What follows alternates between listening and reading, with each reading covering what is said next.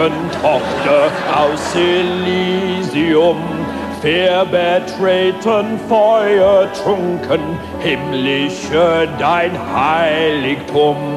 Deine Sauber binden wieder, was die Mode streng geteilt. Alle Menschen werden Bruder, wo sein sanfter Flugel beilt.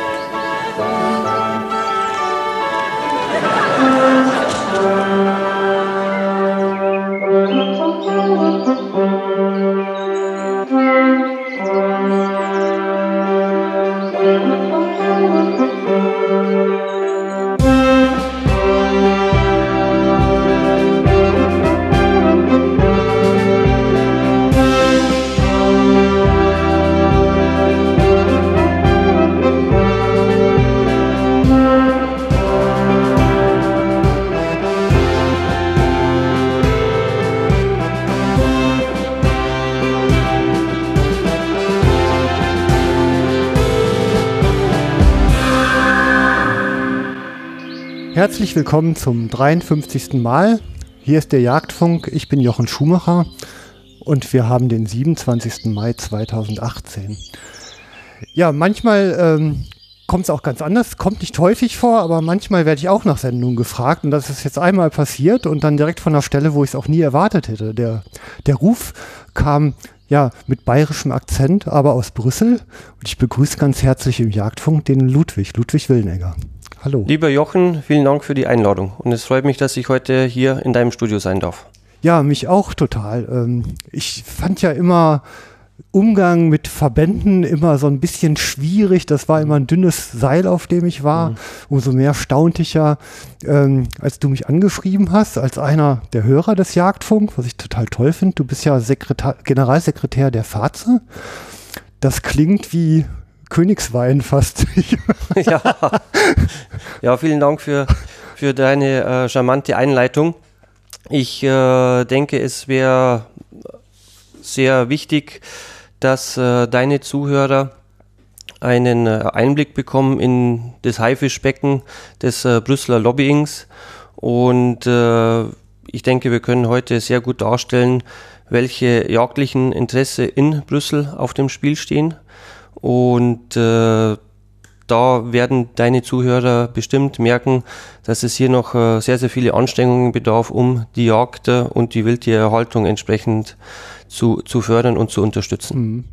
Ja, das Thema äh, habe ich ja eigentlich an der Stelle schon längst gesagt. Das ja. lautet heute europäische Jagdpolitik. Ja. Ähm, ein breites Feld und ich meine, man kennt ja jetzt, äh, also habe ich mal so aus Politikerkreisen gehört, hast du einen Opa, schick ihn nach Europa, dafür bist du noch ein bisschen zu jung, ne? Ja, ja zum Glück. ja, aber so, so manche Karriere nimmt ja in politischen Kreisen so eher ihr Ende in Europa, wobei ja zunehmend immer mehr in Europa bestimmt wird, was unseren Alltag so ausmacht, eben auch unseren Jägeralltag. Und ähm, ja, in meiner Wahrnehmung ist eigentlich im Allgemeinen viel zu wenig Aufmerksamkeit auf dem ganzen Geschehen, ne? ja. was da passiert. Ja, lass mich da allgemein formulieren. Ich denke, dass äh, wir, also die ganz normalen Bürger, viel zu wenig wissen, was äh, in Brüssel bestimmt wird. Ja. Äh, nicht nur im Umweltbereich oder im Agrarbereich, in einer Vielzahl von anderen äh, Wirtschaftsbranchen wird wirklich äh, der Großteil der Gesetzgebung in Brüssel vorgegeben. Mhm. ob die Umsetzung dann ähm, in nationales Recht dann über die Richtlinien äh, geschieht oder ob äh, die EU-Verordnung, EU-Verordnungen dann direkt äh, anwendbar sind, ist, denke ich, zweitrangig. Aber es fehlt an der Aufmerksamkeit wirklich zu analysieren, was kommt aus Brüssel und was wird in den Mitgliedstaaten, also sprich auch in Deutschland, nur noch umgesetzt. Hm. Äh, zu deinem äh, Kommentar, wie kommt man nach Brüssel, äh, will ich dir kurz äh, berichten, wie, wie ich nach Brüssel gekommen bin. Ja, fangen wir doch vielleicht mal vorne an genau. mit deiner ganzen Eischlüpfung. Genau. Wie hart war denn die Schale, um da rauszukommen? Ja, die war also. zum Glück Die habe ich zum Glück durchbrochen. also ich bin äh, geboren 1977, also sprich, ich bin jetzt äh, 41 Jahre alt, mhm. äh, bin aufgewachsen im beschaulichen Niederbayern, äh, in äh, Gergweis, auch genannt äh, Dackeldorf. Dackeldorf okay. Genau, ist äh, ja, Ausläufer des äh, Gäubodens und dann zum Übergang äh, in, ins Rottal. Also zwischen, sage ich mal, grob zwischen Passau und Deckendorf. Mhm. Meine Eltern haben einen landwirtschaftlichen Betrieb und es kann natürlich nicht anders sein. Also mein Vater ist Jäger, ähm, mein Onkel war Jäger, meine Cousins sind Jäger. Also ich bin eigentlich in einer ja, richtig ja, grünen äh, Familie mit einer sehr langen Jagdtradition äh, aufgewachsen und äh, ja, konnte mich von daher dieser Passion in keinster Weise entziehen. Und ja, ja auch so ein, ja, so ein Alltagsbestandteil, also Leben ohne gar nicht vorstellbar. So. Genau, ein ja. Leben ohne Jagd nicht, nicht, nicht vorstellbar, auch äh, ohne, ohne Fischen nicht vorstellbar. Also ich äh, hatte eben auch äh, das Glück, dass wir unser ja, Bauernhof direkt äh, an der Filz gelegen ist, an der kleinen Filz. Und da war natürlich die Jagd und das Fischen war ja das Wichtigste in, in der Jugendzeit. Mhm. Da kriegt man den Tag rum, ne? Da, genau, da ist der Tag zu kurz. Herrlich. Ja, und dann äh, bist du ich sag mal, aus dieser ländlichen Idylle kommt man ja irgendwann mal, ich meine, nach der mhm. Schule so berufliche Fragen mhm. treten auf. Da bleibt man nicht in der Landwirtschaft. Also ja. da ist ja immer der Erstgeborene nimmt den Hof, oder? Genau, genau. Also das war auch der, der Plan meines Vaters. Und äh, ich hatte dann das Studium der Agrarwissenschaften in, äh, in Weihenstephan äh, begonnen. Mhm. Und äh, während des Studiums äh, ist mir dann also bewusst geworden, dass ich eben nicht den äh, landwirtschaftlichen Betrieb äh, übernehmen wollte, äh, sondern äh, mich ja, noch der Juristerei zuwenden wollte und habe dann nach dem Abschluss des Bachelors, des Bachelor Degrees, noch die Juristerei studiert. Mhm. Also erstes Staatsexamen in München, dann zweites Staatsexamen in, in, in Heidelberg und dann über Bande gespielt, über ein Praktikum in, in Paris in Frankreich über Bande gespielt will eigentlich bedeuten, mehr durch, äh, durch Zufall ähm, bin ich dann in Brüssel gelandet, ohne jetzt hier große Vorkenntnisse des, ja, des Politikbetriebs oder äh, des Lobbyings zu haben, ohne auch jetzt irgendwie parteipolitisch äh, hier äh, aktiv zu sein. Und äh, ja, hatte dann meine äh, erste Arbeitsstelle beim Europäischen Bauernverband angetreten. Das war im April 2007. Genau. Mhm. Und, ähm, und ähm, war dann zwei Jahre beim Europäischen Bauernverband, war da zuständig für ja, die rechtlichen Fragen, aber auch für Absatzförderung, Qualitätssicherung und äh, genossenschaftliche Fragen. Und ja, die, diese Brücke von den genossenschaftlichen Fragen hat mich dann äh, zur Edeka geführt. Mhm. Und ich hatte dann äh, ja, wirklich die, das Vergnügen und äh, die Herausforderung, das äh, Public Affairs Büro äh, der Edeka in Brüssel aufzubauen. Denn natürlich auch für den Lebensmitteleinzelhandel werden wirklich eine, ein Großteil der Fragen in Brüssel entschieden. Also wenn man mhm. sich die Lebensmittelkennzeichnung vor Augen führt, äh, Lebensmittelhygieneverordnungen, ähm, also hier wird auch äh, entsprechend, gibt Brüssel den Takt vor. Mhm. Okay. Ja. Und äh, ja, nach knapp acht Jahren Edeka äh, bin ich dann äh, zur, zur, zur Faze gekommen äh, über ein ganz normales äh, Auswahlverfahren und hatte mich da eben durch, gegen andere Bewerber durchsetzen können. ich denke, ein Grund war auch, dass ich in meinen Bewerbungsgesprächen klipp und klar gesagt äh, habe, dass äh, die Interessensvertretung äh, eines Verbandes äh, eben auch nach wirklich nach unternehmerischen Gesichtspunkten organisiert werden muss. Also dass man einfach äh, die, die Schlagzahl erhöht. Mhm. Ja. Also wir, wir können uns und vor allem denke ich äh, die Jagdverbände allgemein wir können uns das nicht mehr erlauben, dass wir sowohl was das Lobbying betrifft, als auch Kommunikationsaktivitäten, dass wir da immer ein, zwei Schritte hinter unseren, in Anführungszeichen, Jagdgegnern sind, die ja teilweise wirklich ein sehr perfektes äh, Campaigning, äh, Kommunikationskampagnen aufziehen. Mhm. Also wir müssen da einfach viel, viel schneller werden. Und äh, ja, mit dem Ansatz bin ich angetreten und hatte da ja, dem Präsidium meine Vorstellungen präsentiert und ich denke, ja, das war auch ein Grund, äh, warum ich dann letztendlich genommen worden bin. Okay. Jura, ist das irgendwie so eine Zwangshandlung, dass man als Verbandsvertreter im Jagdbereich Jurist sein muss? Würde ich nicht sagen, denn in Brüssel trifft man ähm, ja, Kollegen, ähm, Mitarbeiter, die wirklich alle je erdenklichen äh, Studienabschlüsse vorweisen. Also es ist nicht nur immer das klassische Jura äh, oder die äh, Politikwissenschaften. Äh, also in Brüssel findet man wirklich jeden erdenklichen akademischen Hintergrund. Also manchmal gewinnt man schon den Eindruck, dass alle anderen Berufsgruppen rausgeklagt werden. Nein, nein, nein. also ich sage mal, die, die, Juristerei ist natürlich sehr, sehr hilfreich äh, im äh, Umgang, äh, im täglich, in der täglichen Arbeit. Aber ich denke, dieses äh, Handwerkszeug, auch wenn man kein Jurist ist, äh, lernt man relativ schnell. Und äh, in Brüssel gibt es ja wirklich sehr, sehr viele Praktikantinnen und Praktikanten und man bekommt wirklich relativ schnell eingetrichtert, wie der Hase läuft, um das mhm. so zu formulieren. Also die Kommission legt einen ähm, Entwurf vor, sei das ein äh, Entwurf für eine Richtlinie, sei das ein Entwurf für eine Verordnung und letztendlich äh, die gesetzgebenden äh, äh, Institutionen sind dann das Europäische Parlament und der Rat der Europäischen Union. Hm. Die Kommission sitzt zwar dann anschließend immer noch in den Verhandlungen zwischen Parlament und Rat, in sogenannten Dialogverhandlungen, aber letztlich ist äh, dieses Dreieck äh, ja, entscheidend äh, für den Gesetzgebungsprozess. Natürlich äh, ist es jetzt sehr vereinfacht dargestellt, aber dieses Grundprinzip äh, ist sehr eingänglich, denke ich.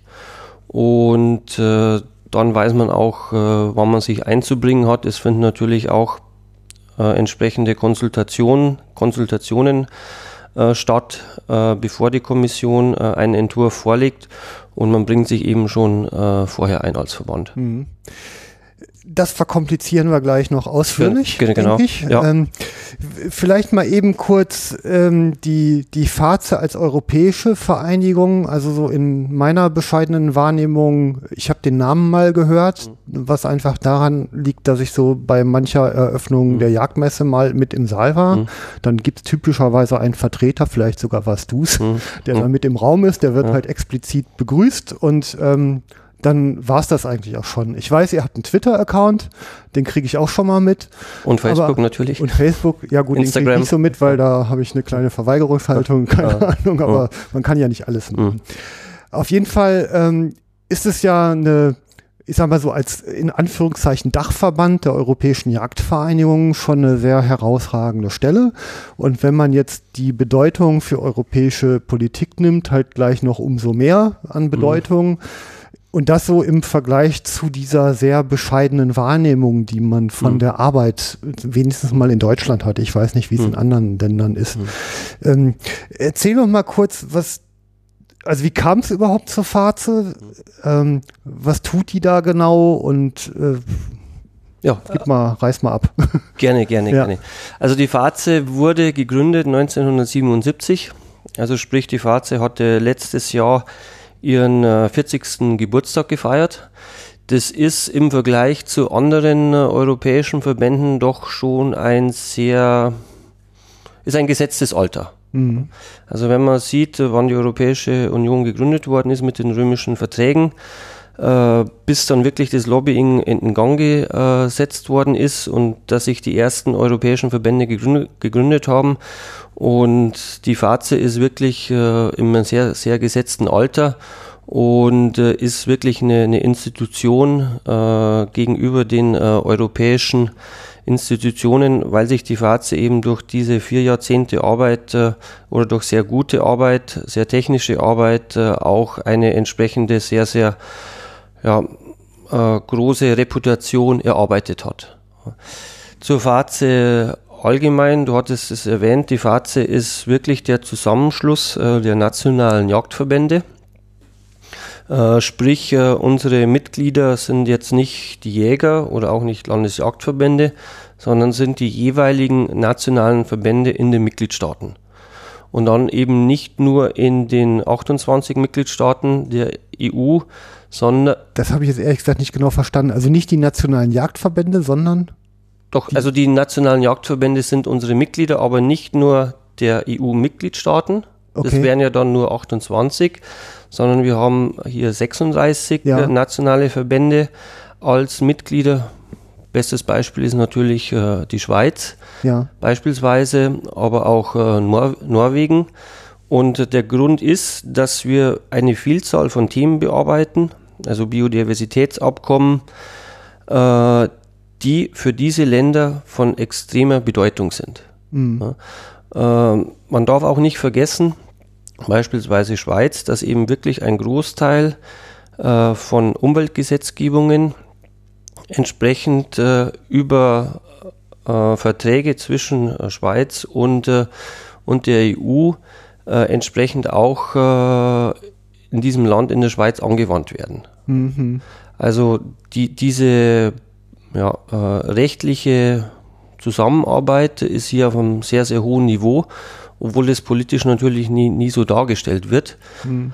Aber deswegen haben eben auch diese Länder, die nicht äh, Mitglied der Europäischen Union sind, deswegen haben die auch ein sehr, sehr vitales Interesse daran, dass wir bei, unseren, äh, bei unserer Lobbyarbeit in Brüssel entsprechend äh, diese Positionen auch, äh, auch äh, vermitteln.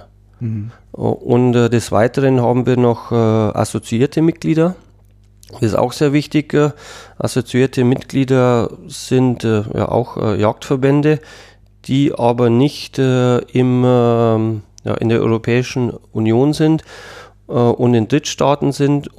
Also bestes Beispiel ist der Safari Club International, SCI, mhm. die in, äh, in den USA ja sind, aber auch ein internationaler Verband natürlich sind.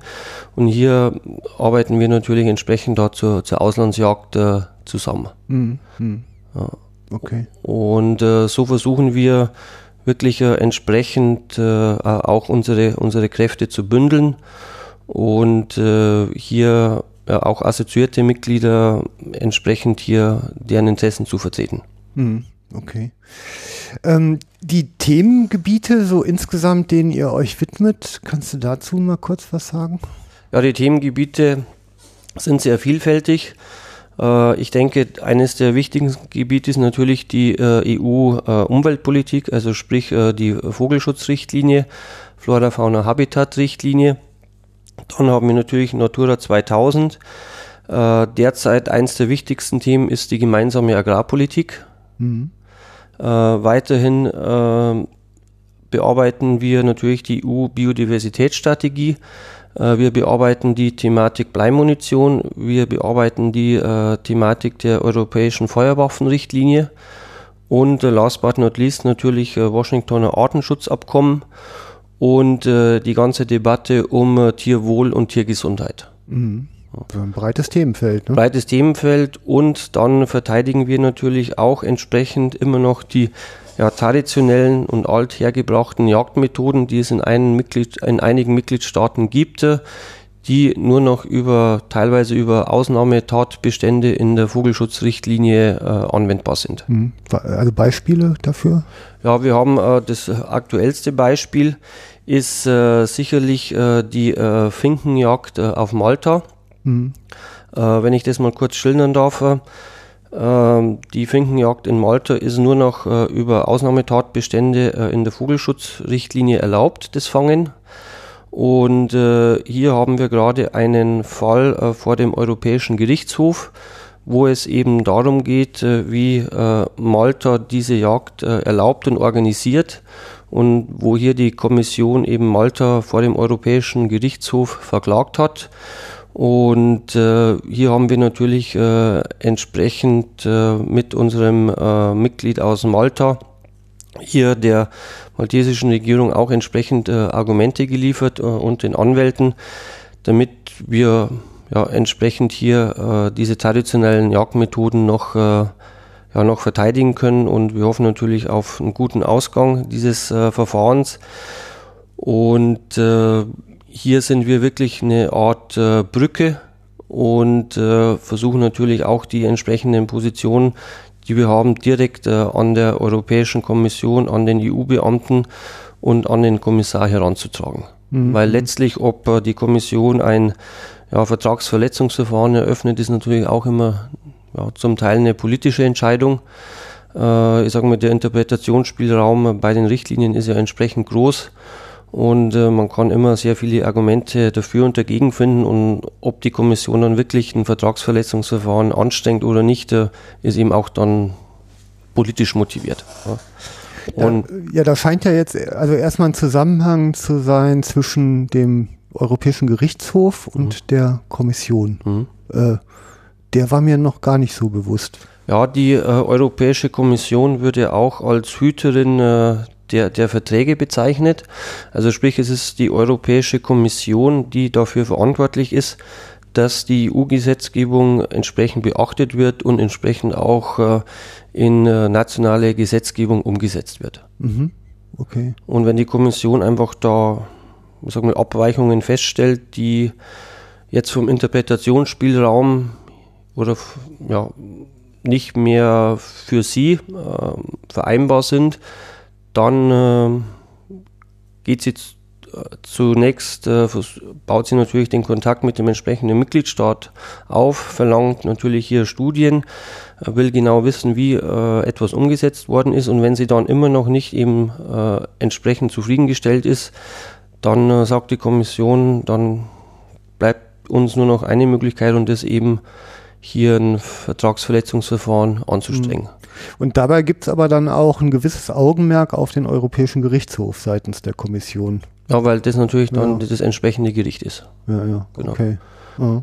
Und an, ansonsten ist natürlich der andere Weg, wann der Europäische Gerichtshof eingeschalten wird, ist, wenn nationale Gerichte bei der Auslegung äh, einer europäischen Norm äh, feststellen, dass das hier von entsprechender Bedeutung ist und äh, sagen, das ist hier grundsätzlich wichtig für die richtige Anwendung und äh, das hat eben über den Einzelfall hinaus äh, ist entsprechender Klärungsbedarf gegeben. Dann kann äh, auch nationales Gericht hier eine entsprechende Vorlage in Luxemburg äh, anstrengen. Mhm. Also jetzt geht's ja in, also in Malta gibt's ja Diskussionen überhaupt mal um das weite Thema der Vogeljagd. Da geht's mhm. ja insbesondere um Zugvögel. Ja, ähm, ist auch ein sehr wichtiges Thema bei uns. Eben auch im Thema. Ja. Die Methodik ist wahrscheinlich so mit Netzen und ich habe mal was von Leimruten gehört die ja. eingesetzt werden. Kannst du da vielleicht eben kurz was zu sagen, dass es nicht ja, so stimmt. abstrakt bleibt? Ja, stimmt. Und ja. natürlich auch äh, mit, äh, mit lebenden äh, äh Finken, dass äh, eben andere Finken da ja, an, angelockt werden. Ja. Und äh, ja, diese Methode ist eben sehr, sehr umstritten. Okay. Ja. Also man darf aber also diese Vogeljagd wirklich nicht nur auf äh, Malta reduzieren, sondern ist natürlich wirklich entsprechend in allen mediterranen Mitgliedstaaten äh, ist es wirklich äh, ja, das Rückgrat der Jagd. Mhm. Also, also, vor allem auch äh, Zypern natürlich, Italien, Spanien, Südfrankreich. Also dort, äh, dort lebt die Jagd, auch von der Vogeljagd. Und man darf eben nicht vergessen, äh, dass von den äh, knapp sieben Millionen Jägern in Europa über drei Millionen Jäger eben in diesen mediterranen Mitgliedstaaten sind. Mhm. Okay. Das heißt, hier ist wirklich auch ein Schwerpunkt der europäischen Jagd. Ähm, die also jetzt äh, diskutiere ich hier ja auch immer gerne so über richtig und falsch. Und ich kann mir jetzt vorstellen, bei der Heterogenität der Mitglieder der FAZE mhm. gibt es ja intern auch einen gewissen Diskurs mhm. ähm, über richtig und falsch und welche Methoden gehen und nicht und lasse ich mich überhaupt damit in Zusammenhang bringen oder nicht. Ähm, wie läuft denn so ein Diskurs ab? Das ist eine sehr gute Frage.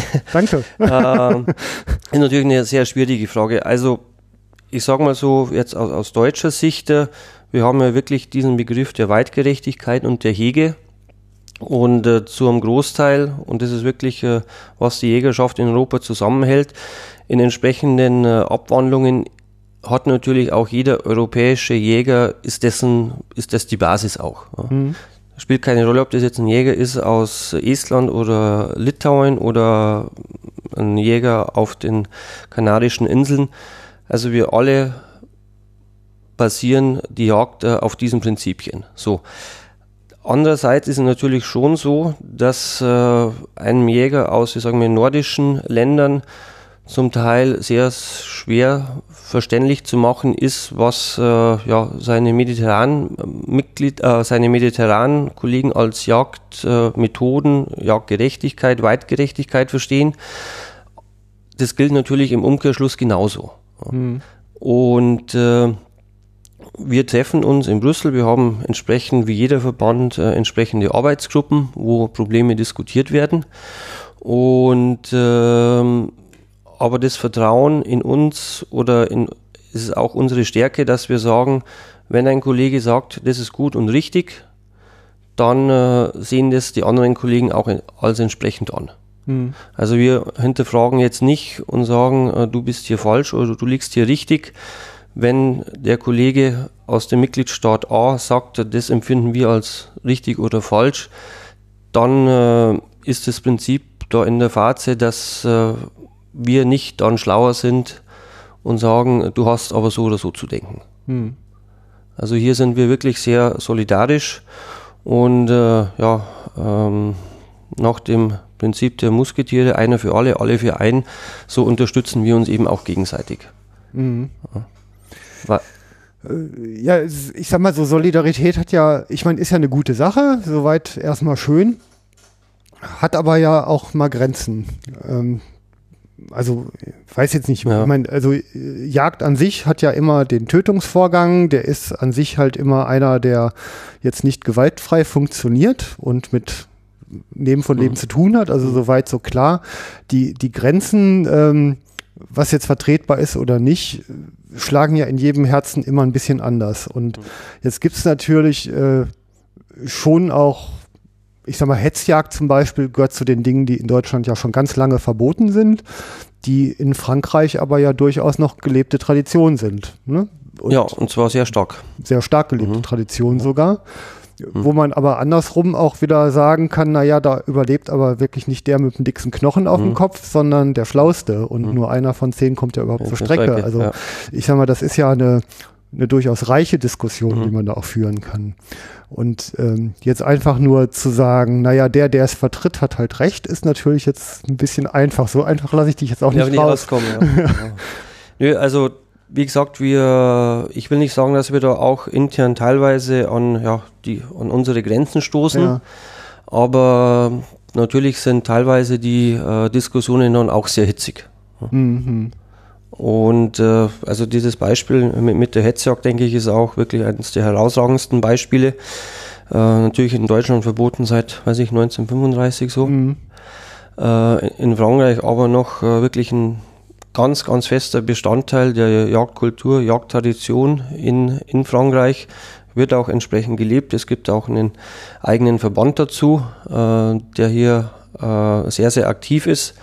Und äh, ja, hier stößt man natürlich dann, will ich sagen, an, an, an die Grenzen. Aber hier ist es eben äh, wichtig, dass wir ja, das große Ganze sehen und jede Jagdtradition oder Jagdkultur, die wir verlieren, jede Jagdeinschränkung, die wir noch mehr hinnehmen müssen, ist halt dann wirklich ein Verlust für, für die ganze europäische äh, Jagdgemeinschaft. Hm. Ist es denn nicht andersrum? Also ich merke oft so, dass die, die Praxis ja sehr viel damit zu tun hat, dass man mit viel Fingerspitzengefühl an seinem persönlichen Lebensraum, sprich Revier halt unterwegs ist. Und diese örtlichen Gegebenheiten, äh, dafür braucht man halt die Möglichkeiten, damit umzugehen. Äh, lässt sich denn sowas überhaupt so auf auf Landesstaaten, Europaebene hochheben und von da wieder überall runtergießen. Äh, eigentlich ist es doch immer sehr individuell. Und ich meine, was jetzt in Malta vielleicht richtig mhm. ist, kann ja in Norwegen auch total falsch sein. Also. Ja, ähm, wir es kommt natürlich auch immer darauf an, was sind die örtlichen Gegebenheiten mhm. und äh, wie dann, sagen wir beispielsweise jetzt ein Vertragsverletzungsverfahren dann ausgestaltet ist, liegt natürlich auch immer wie belastbar sind die wissenschaftlichen Daten zu den Vogelbeständen, die, die man hat, äh, wie lange ist die, die Zugperiode etc. Äh, also es kommt dann immer natürlich auch darauf an, wie vor Ort die Sache dann aussieht. Also es gibt hier keine Lösung für, für alle Probleme. Also hier ist die Kommission auch bemüht, dem Prinzip der Subsidiarität zu folgen und sagt, äh, wir schauen uns das mal an und äh, wollen wirklich genau verstehen, warum ein Ausnahmetatbestand in dem Mitgliedstaat A entsprechend so angewandt wird, in, äh, in einem anderen, Mitgliedstaat entsprechend anders. Also hier ist es schon wichtig, dass wir dann wirklich immer den Fokus äh, auf wirklich nicht den Mitgliedstaat, sondern auch dort in die Region haben. Mhm. Und da ist eben auch das Lobbying äh, sehr wichtig. Und das Lobbying darf man eben nicht mehr sehen. Äh, eine Stufe ist, sage ich mal, lokale, regionale Ebene oder Landesebene. Dann haben wir die nationale Ebene, dann haben wir Brüssel und dann haben wir vielleicht noch eine Ebene. Sondern man muss das wirklich vertikal sehen. Und äh, wenn das Wildmonitoring von lokalen, regionalen Landesjagdverbänden betrieben wird, dann sind wir mit denen auch entsprechend in Austausch, weil die eben wirklich da die Kenntnisse vor Ort haben. Ja, mhm. Also das ist auch jetzt unser großes Bestreben, dass wir auch, äh, was unsere Tätigkeiten in Brüssel anbelangt, dass wir nicht nur unsere Mitglieder informieren, sondern dass wir auch eben äh, Informationen an die Mitglieder unserer Mitglieder weiterleiten, also sprich zu den Landesjagdverbänden und wenn es geht eben auch noch zu regionalen Jagdverbänden. Hm. Weil die dann wirklich auch sich äh, in unserer Arbeit wiedersehen. Und äh, wenn man einfach unseren monatlichen Tätigkeitsbericht äh, annimmt, äh, ansieht, dann kann man wirklich ganz klipp und klar feststellen, dass die Tätigkeit, die wir in Brüssel haben, wirklich direkte und indirekte Auswirkungen wirklich auf die Jagdausübung auf äh, ja, äh, regionaler bzw. Äh, Landesebene hat. Hm. Jäger neigen ja dazu, äh, sich an ihren Grenzen heftig miteinander zu streiten. Was sind denn so die Grenzböcke, die zwischen den Verbänden bei euch in der Fahrt flüchtig sind? ja, es geht natürlich, äh, und da können wir natürlich auch gleich über Faze, über das Budget von der Faze reden. Ja. Also es geht natürlich auch immer um das liebe Geld, äh, leider. Äh, wir sehen halt, äh, dass die, ähm, also die Jagdgegner äh, entsprechendes Budget haben. Äh, das kann auch jeder nachschauen und zwar ganz einfach, man auf Google, sucht das Transparenzregister der Europäischen Kommission Mhm. Äh, gibt dann ähm, ja, entsprechende Organisationen ein. Ich habe auch mal ein paar äh, Zahlen hier mitgenommen. Und äh, ja, wenn man beispielsweise jetzt einfach mal addiert, äh, was denn äh, ja, ich sag mal jetzt ähm, Umweltschutzverbände oder Tierrechtsorganisationen an Budget aufweisen, dann ist es einfach äh, ein vieles mehr als das, äh, als das Budget der, äh, der, der Faze.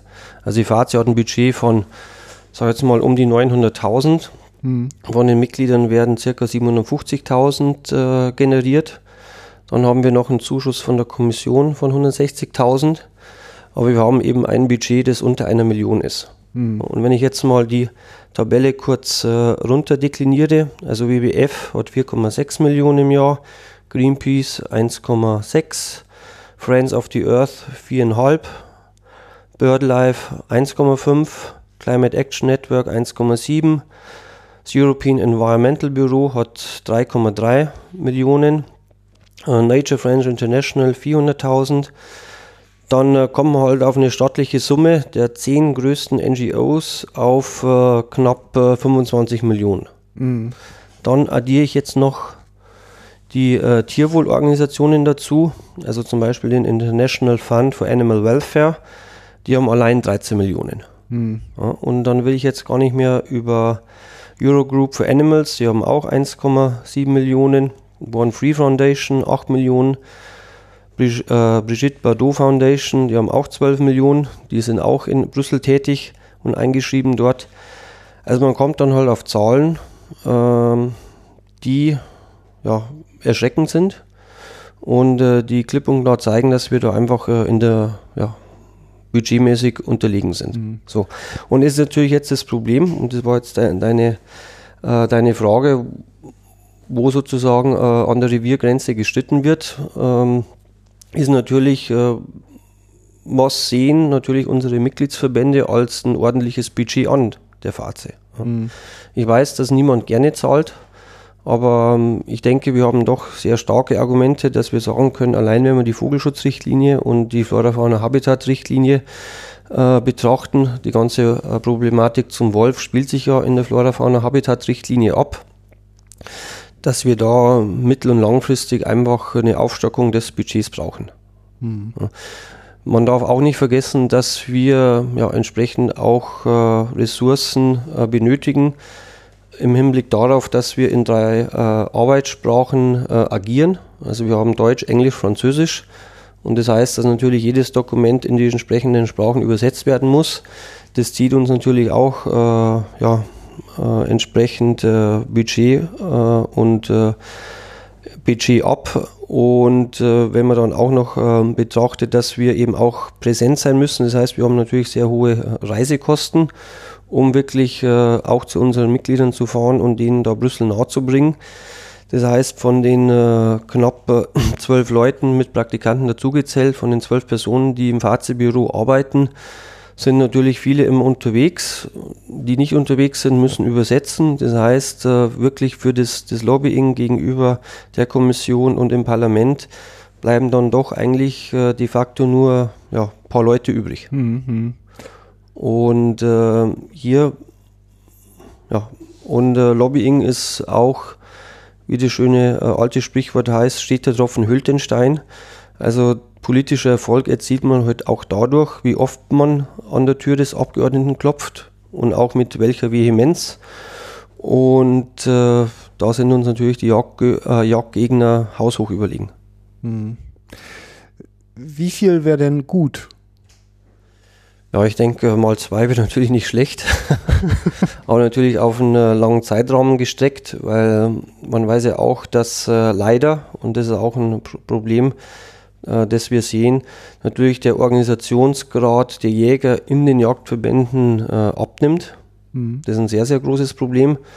Und äh, natürlich auch die, die Jagdverbände auf nationaler Ebene auch natürlich entsprechende Ressourcen benötigen, um dort äh, wirklich aktiver in der Kommunikation zu sein, Kampagnen zu betreiben.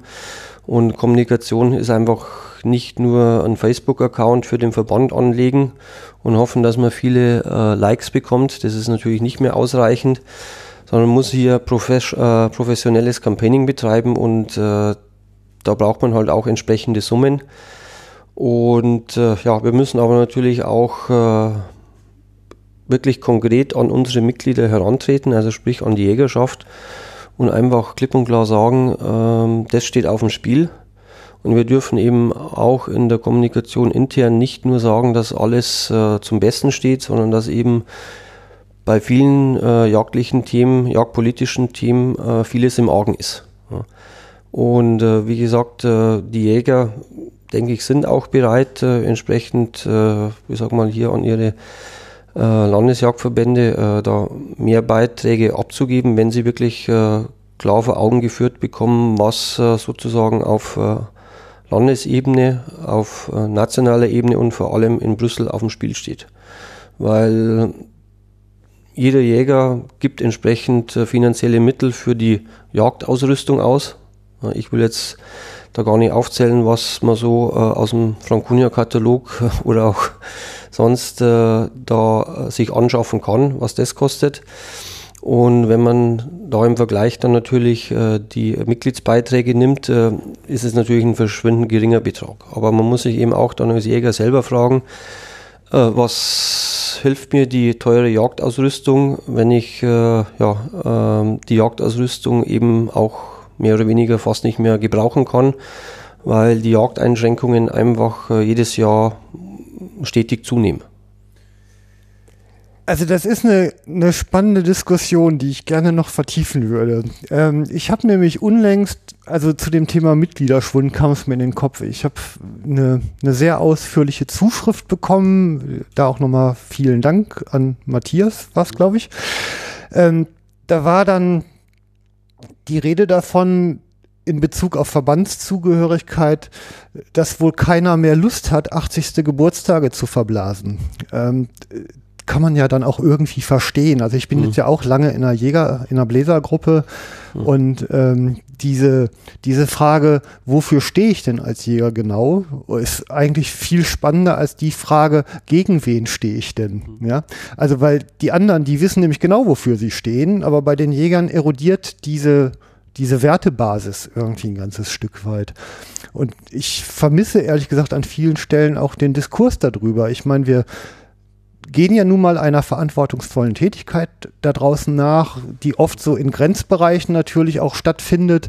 Also diese Entscheidung, die Kugel aus dem Lauf zu lassen, heißt aber dann eben in der Folge auch mit aller Konsequenz dieses Lebewesen zur Strecke zu bringen und dann wird es halt manchmal auch hässlich.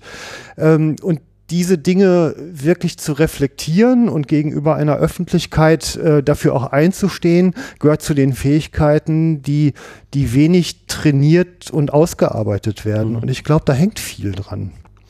Ja, ähm, gebe ich dir zum Teil recht. Äh, man muss natürlich schon vorausstellen, dass äh, wie sich die Gesellschaft ändert, so ändert sich ja auch die Jagd.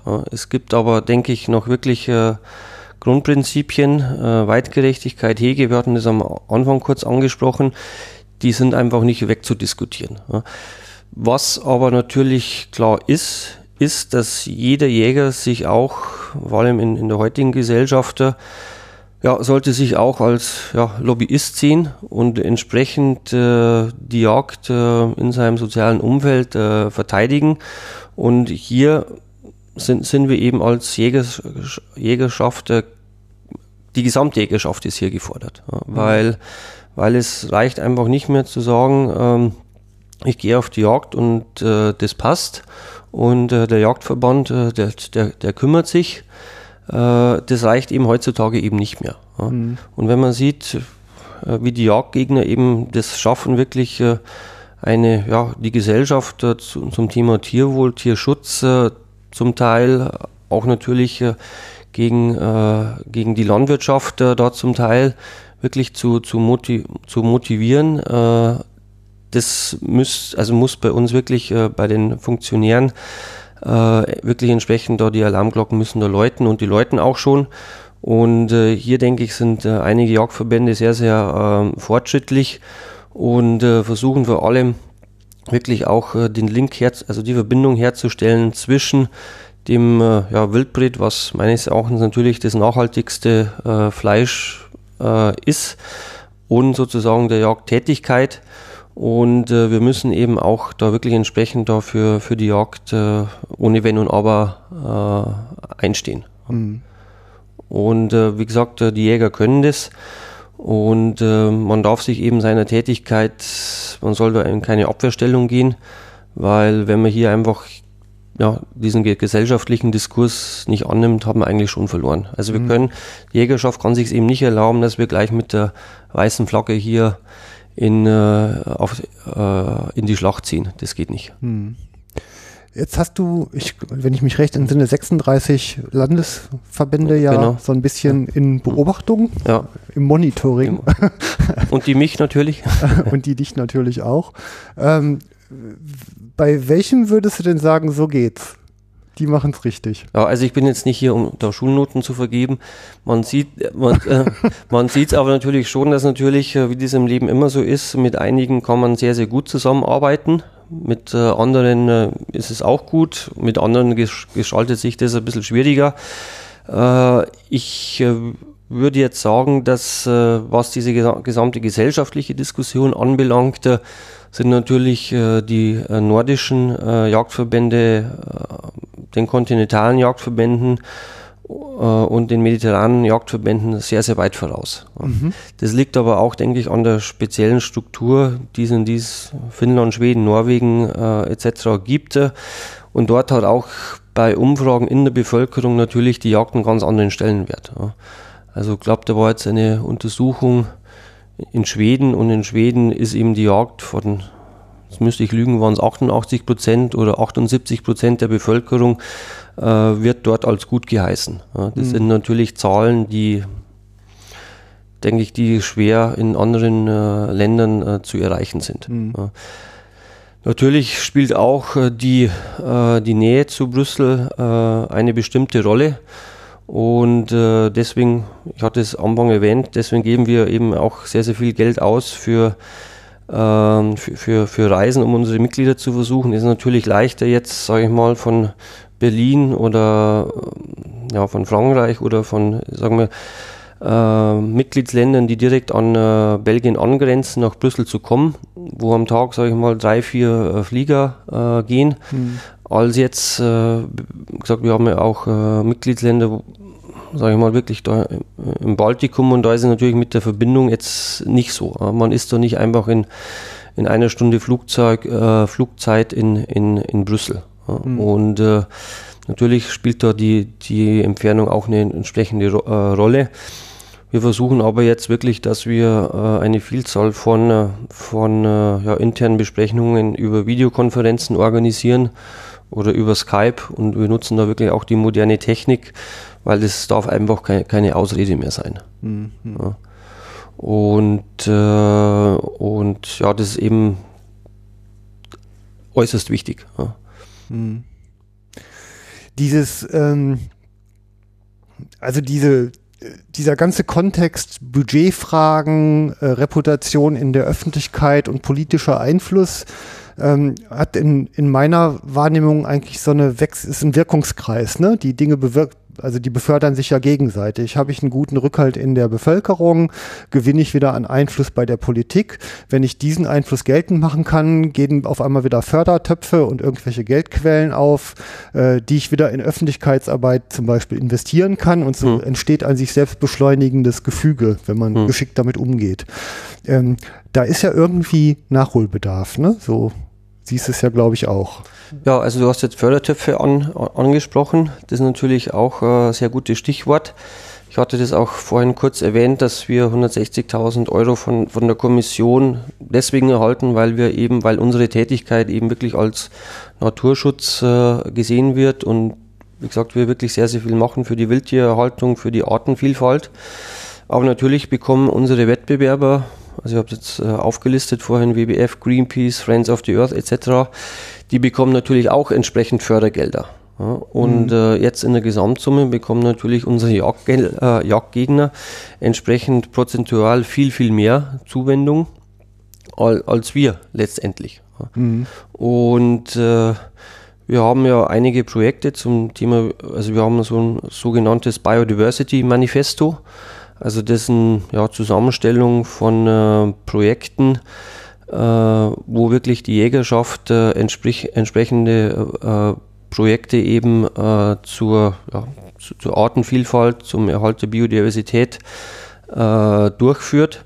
Und wir legen das jedes Jahr der, der Kommission vor und das stößt natürlich da auf, ja, würde ich sagen, auf Applaus. Mhm. Und äh, da müssen wir einfach viel, viel mehr konkrete Projekte, die die Jägerschaft äh, vor Ort macht, äh, eben nach Brüssel kommunizieren. Mhm. Und ähm, deswegen versuchen wir jetzt auch äh, zum Thema der Reform der gemeinsamen Agrarpolitik nach 2020 dass äh, wirklich die Jagdverbände auf regionaler, lokaler Ebene auch möglichst mehr oder viel besser an Programmen in der zweiten Säule zum Thema ländliche Entwicklung äh, partizipieren können.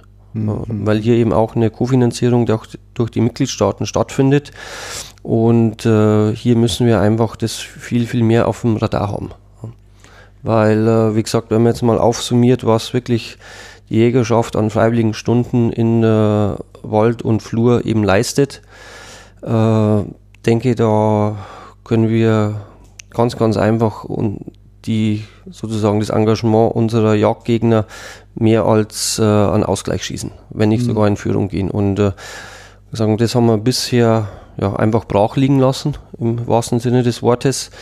Und äh, da sind wir eben wirklich wieder am Punkt angelangt, wo man sagt, äh, wir, wir dürfen das Lobbying nicht sehen Europa, dann nationale Ebene, dann regionale Ebene, sondern gesagt, es muss wirklich vertikal einheitlich sein. Mhm. Und dann haben wir auch die entsprechenden Informationen, dann können wir äh, äh, entsprechenden äh, Tätigkeitskatalog dem EU-Beamten vorlegen. Der macht einen Haken dahinter, gibt es seinem Chef weiter, gibt es sozusagen an die politische Führung weiter. Und äh, dann kann man wirklich eben an entsprechenden äh, Gesetzen, an den Gesetzesvorschlägen eben die ein oder anderen Maßnahmen einbauen, wo dann eben auch äh, die Jägerschaft, Jagdgenossenschaften, Jagdverbände entsprechend, wenn sie sich einbringen, auch finanziell partizipieren können. Mhm. Ja. Aber das dauert Zeit, das dauert natürlich. Ja, ja, klar. Also es ist, nicht, ich meine, wenn man mal so drauf guckt, sind Jäger ja im Grunde die einzigen, die wirklich flächendeckenden Naturschutz aktiv betreiben. So also ist es. Hm. Wir haben ja nicht nur das Recht, es zu tun, sondern auch die Verpflichtung. Verpflichtung ne? Wir haben es in Paragraph 1 des Bundesjagdgesetzes ja mhm. stehen, ne, dass mhm. es eine Verpflichtung zur Hege gibt. Mhm. Und ähm, ich meine, das ist natürlich einfach ein Vorsprung, äh, da kann ja kein anderer so richtig mithalten. Und im Grunde fast äh, ja ein echtes Versäumnis, dass man dieses Kronjuwel nicht aufpoliert äh, und alle mal gucken lässt und mhm. vielleicht auch mal dran riechen. Ne? Ja, ja, ja. ja. Also da, da kann man ja wirklich mhm. mit wuchern. Also ich meine, diese, in diese Richtung ist es auf jeden Fall ein, ein Asset, aber jetzt umgekehrt bedeutet es natürlich auch, dass diese Verpflichtung zur Fürsorge, die die Hege ja ist, ja auch wirklich in die Reviere wieder rausgetragen werden muss und die wird ja an verschiedenen Stellen unterschiedlich ernst genommen. Ne? Ähm, und das mag ja dann vielleicht auch wieder nicht so jeder. Äh. Und dann kommt noch dazu, wenn ich es denn schon praktisch tue, dann muss ich auch noch Berichte dazu schreiben und die in einem formalisierten Vorgang bis zu bis euch nach, oben, nach genau. Brüssel halt durchkommunizieren. Das ist ja furchtbar. Ne? also die, die äh, praktische Umsetzung ja ich will es nicht sagen, da stößt man natürlich dann auch an, an, an die Grenzen. Mhm. Äh, aber dafür eben sind eben die, die Verbände da auf lokaler, auf regionaler, auf Landesebene, um eben wirklich auch den Jägern, die dann wirklich äh, die entsprechende Arbeit leisten, ja, diese, diesen Papierkram eben, sage ich jetzt einfach mal, abzunehmen. Ja. Mhm. Und äh, wir versuchen eben wirklich da so viel wie es geht da zu bündeln. Wir suchen auch aktiv äh, nach äh, entsprechenden äh, Projekten, um die dann äh, eben anzubringen. Ja. Und man darf eben nicht vergessen, dass wir das natürlich auch an die entsprechenden Europapolitiker, egal aus welcher Region oder Wahlbezirk oder Wahlkreis sie sind, dass wir das dann natürlich in entsprechender äh, Kombination mit dem nationalen und, ja, ich sage jetzt mal Deutschland und dem Landesjagdverband dann machen, weil natürlich auch die Jägerschaft äh, entsprechend äh, verwurzelt ist im, im, ländlichen Raum und natürlich, äh, ja, natürlich auch Wähler sind. Hm. Also wie gesagt, wir müssen hier auch äh, entsprechend äh, das auch besser nutzen, dass die Jägerschaft einen entsprechenden politischen Einfluss auch hat. Mhm. Also nicht nur jetzt die einzelne Stimme, sondern der Jäger lebt natürlich auch in seinem sozialen Umfeld. Und äh, da denke ich, ist einfach äh, ein entsprechender Multiplikator gegeben. Mhm. Ansonsten die, die Zusammenarbeit mit den äh, Land-Users, mit den Landnutzern, also sprich äh, äh, Landwirten, ähm, äh, Waldbesitzern, geht entsprechend gut, könnte natürlich noch besser sein. Wir sehen natürlich einige Themenbereiche, wo wir eben nicht, äh, sagen wir, nicht, nicht zusammenfinden. Äh, muss man klipp und klar sagen, aber trotzdem denke ich, äh, sollte uns allein äh, die geballte Macht äh, der, der Umweltverbände, Tierschutzorganisationen äh, da zusammenschweißen. Mhm. Und da müssen wir auch, denke ich, viel pragmatischer werden und sagen, bei den Themen, wo wir einen Einklang haben, da, da, da geben wir auch entsprechendes Geld aus, um, um entsprechend hier Campaigning zu machen und Kommunikationsaktivitäten und uns abzusprechen und nicht nur, ja, nicht nur punktuell. Mhm. Okay. Und äh, wie gesagt, wir arbeiten in Brüssel eben auch mit den entsprechenden Verbänden äh, zusammen, stimmen uns ab, aber es könnte, könnte natürlich immer noch besser sein. Mhm. Okay. Lass uns mal ein bisschen in Mechanik äh, von Europa äh, mhm. eintauchen. Mhm. Also ist ja irgendwie dann doch weit weg, auch wenn du ja heute gerade mal mhm. zwei Stunden hergekommen bist. Ne? Von ja, Brüssel nach ja, Köln geht ja, ja, eigentlich ganz gut. Muss ich vielleicht auch mal kommen nach Brüssel. Ja. Kann ich auch mal machen. Ähm, jetzt habe ich eine tolle Idee für ein Gesetz, was ich äh, der Meinung bin, europaweit ausgerollt haben zu müssen. Wie, mache ich denn da? Also schreibe ich jetzt einen Zettel hier Gesetz und wem gebe ich es? Also wie reiche ich sowas denn überhaupt ein? Ja, also die, äh, wichtig ist zu wissen, dass äh, anders als in Deutschland, äh, äh, in Deutschland kann ja auch der, der Bundestag äh, einen Gesetzesvorschlag machen, in Brüssel eben nur die Europäische Kommission einen Gesetzesvorschlag auf den Weg bringen kann. Also das heißt, ich muss. Wie, wie, wie die Kommission das dann begründet, ähm, ist ihre Sache. Meistens ist es so, dass ja die, die Kommission entsprechend ja auch von den Mitgliedstaaten auch äh, ja, gelobbyt wird, sage ich mal. Oder auch die Mitgliedstaaten äh, Vorschläge für Gesetzesentwürfe an die Kommission herantragen. Auf der anderen Seite beobachtet natürlich auch die Kommission, äh, was in Europa äh, vor sich geht und sagt, äh, hier müsste man noch was regeln oder hier müsste eine Verordnung oder eine äh, Richtlinie überarbeitet werden. Also die Kommission ist ja eh in so einem ständigen Prozess, das EU-Gesetz zu überwachen, zu monitoren, wenn es nicht mehr passt, Vertragsverletzungsverfahren anzu, anzustrengen. Und hat eigentlich die Kommission mit ihrem juristischen Dienst einen sehr, sehr guten Überblick, äh, ja, was eben äh, auf der einen Seite EU-Recht ist und, und, und, nationale Gesetze. Und äh, ja, die Kommission, äh, man muss sich man muss das auch natürlich auf eine persönliche Ebene dann letztendlich herunterspielen. Das heißt, die Leute, die in der Europäischen Kommission arbeiten, sind auch mehr oder weniger perfekt ausgebildet. Also sprich, äh, die haben äh, sehr, sehr gute äh, Studienabschlüsse, haben meistens in mehreren Mitgliedstaaten studiert, sind natürlich mehrsprachig und müssen dann natürlich auch ein extrem schwieriges äh, Auswahlverfahren durchlaufen, um EU-Beamter zu werden. Und äh, wenn sie das geschafft haben und äh, hinter ihrem Rechner im äh, Gebäude der, eines, ja, der Europäischen Kommission sitzen, dann wollen die auch was tun. Also die, die haben dann auch die Motivation, nicht einfach nur die Sachen gehen zu lassen und zu sagen, die Mitgliedstaaten machen das schon, sondern die wollen dann auch aktiv gestalten, weil wie es im Leben so ist, will natürlich auch ein Referatsleiter mal Direktor werden und dann muss er natürlich auch dann dem Generaldirektor vorlegen können, er hat das Gesetz hier auf den Weg gebracht, er hat hier eine Überarbeitung vorangetrieben. Also sprich, äh, ja, ich sage jetzt einfach mal, dieses Monster, das arbeitet dann von sich aus. Ja. Äh, also Monster jetzt nicht im, äh, im negativen Sinne ver äh, verstehen, aber da steckt natürlich eine geballte Kraft äh, dahinter und ein extremer politischer Gestaltungswille. Ja. Und äh, der ist vorhanden.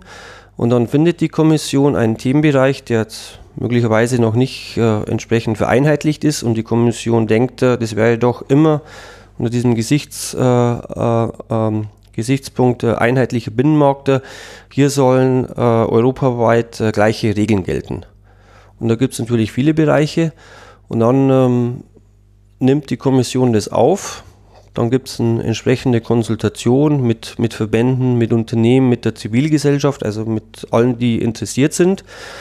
Und die Kommission wird es eigentlich dann immer schaffen, äh, zu sagen, hier, ein Großteil der Stakeholder, also sprich der, der Verbände, der, also die sich beteiligt haben, finden, finden sozusagen hier eine, äh, unseren Vorstoß gut und belegen das jetzt einfach mal in einem Gesetzesentwurf, also sprich in einem Richtlinienentwurf oder einem Verordnungsentwurf, dann dem Parlament und der Kommission vor. Und wenn äh, die, diese beiden gesetzgebenden Institutionen diesen Vorschlag nicht wollen, dann wollen sie ihn nicht, dann, dann gibt es ihn nicht. Aber zumindest hat die Kommission den Anspruch, da was vorzulegen. Und dann entwickeln natürlich äh, diese Gesetzesentwürfe natürlich immer so eine Eigendynamik. Und äh, ja, dann muss man eben da entsprechend sich einbringen. Und äh, ja, dann geht sozusagen der Kampf los. Ja. Okay. Also ich bin ja ein bisschen naiv, ne? Manchmal ja. ist das ja auch ein Vorteil. Ja. Also ich dachte so, ich bin ja jetzt Bürger mhm. und diese ganzen Beamten, Politiker, Institutionen, das sind ja meine Angestellten, weil ich bezahle die ja. Ne? Die werden ja von meinen Steuergeldern ja. bezahlt. Und jetzt komme ich auf eine Idee, so als Bürger, und sagt, müssten die in Europa sich doch mal drum kümmern. Ähm, jetzt hast du es gerade so dargestellt, als wenn die Europäische Kommission ja eigentlich so im Grunde so ein Oligarchat da bildet, ja. die sich irgendwie eine lustige Idee ausdenken, die mhm. sie jetzt zu Gesetz machen. Mhm. Aber letztendlich sollen die ja uns repräsentieren. Und wählen tun wir doch eigentlich ein Parlament und nicht die Kommission. Ja, das ist natürlich äh, jetzt äh, dieses äh, ja, große Problem, an dem Europa momentan eben äh, leidet, äh, dass äh, die Europäische Kommission wirklich ein ja, ich habe den Begriff Monster jetzt ver, äh, verwandt, ist natürlich eine riesen Verwaltungsbehörde und der Bürger wählt ja nur direkt äh, das Europäische Parlament. Mhm. Und äh, wir können es eben äh, jetzt erst seit kurzem dem Lissabon-Vertrag äh, verdanken, dass überhaupt das Europäische Parlament einen Einfluss auf die Gesetzgebung hat. Sonst war nämlich das Europäische Parlament äh, war eben kein gesetzgebendes Organ, sondern konnte nur eine, eine Stellungnahme dazu abgeben, war aber eben nicht äh, aktiv ins Gesetzgebungsverfahren involviert. So, ähm, die Besetzung der Kommission äh, oder wie die Kommission, äh, äh Kommissionsbeamten berufen wird, ähm, ist natürlich, wie gesagt, habe ich dieses, äh, äh, dieses äh, Auswahlverfahren und dann kommt es natürlich auf entsprechende, auf entsprechenden Proports drauf an. Also sprich, äh, je nachdem, wie viele äh, Bürger in einem Mitgliedstaat äh, leben, so und so viele EU-Beamte sollen mehr oder weniger auch in, den europäischen, in, der Europäischen Kommission arbeiten. Mhm. Und dann ist natürlich auch so, und das verlangsamt natürlich dann auch die, die Arbeit der Kommission zum Teil, ist, dass wir natürlich 28, äh, 28 Kommissare haben, weil jedes Mitgliedsland einen Kommissar einsenden will. Mhm. So bei der, sagen wir jetzt, begrenzten Zuständigkeit, die zum Teil die Europäische Kommission hat, weil natürlich nicht, nicht alle Politikbereiche äh, ähm, sozusagen hier, äh, wo die EU zu, also kompetent ist, zuständig ist, kommt es dann natürlich zu auch äh, ja, lustigen Konstellationen wo dann wirklich äh, ja, ähm, Politikbereiche, will nicht sagen erfunden werden, aber man muss eben wirklich diesen 28 Kommissaren da entsprechende, äh, entsprechendes Ausgaben, äh, Aufgabenfeld, Politikfeld zuteilen. Und das führt natürlich auch zu entsprechenden Verwerfungen. Mhm. Und äh, ansonsten jetzt, äh, ja, die Bürgernähe ist ja immer angesprochen worden. Äh, oder ist also ja auch, das ist so ein bisschen wie Ministerien aufteilen. Ja, also genau. ein Kommissar, der bekommt jetzt so einen Themenbereich, also wie jetzt Naturjagd, Umwelt ja. zum Beispiel oder so. Genau, also es gibt ja, ja jetzt nicht die EU-Jagdpolitik, mhm. aber es gibt natürlich die Agrarpolitik, wo die EU äh, laut den EU-Verträgen da zuständig ist. Mhm. Äh, aber wie gesagt, jetzt mal aufsummiert, äh, der Politikbereiche, Umweltgesetzgebung, Tiergesundheit, Tierwohl, äh, Feuerwaffenrichtlinie, Bleimunition gibt es natürlich äh, immer überall äh, äh, Richtlinien und Verordnungen, wo die Kommission da zuständig ist. Mhm. Aber es gibt jetzt einfach nicht dieses Sammelsurium, dass man alle Politik, diese Politikbereiche, die die Jagd betreffen, zusammenfasst und das dann als gemeinsame EU-Jagdpolitik definiert. Mhm. Das wollen wir auch gar nicht, weil wir sagen, ähm, wirklich ein Referatsleiter in Brüssel soll nicht äh, über die Jagd äh, in in, äh, in Europa bestimmen, weil da ist er einfach wirklich viel zu weit weg. Mhm.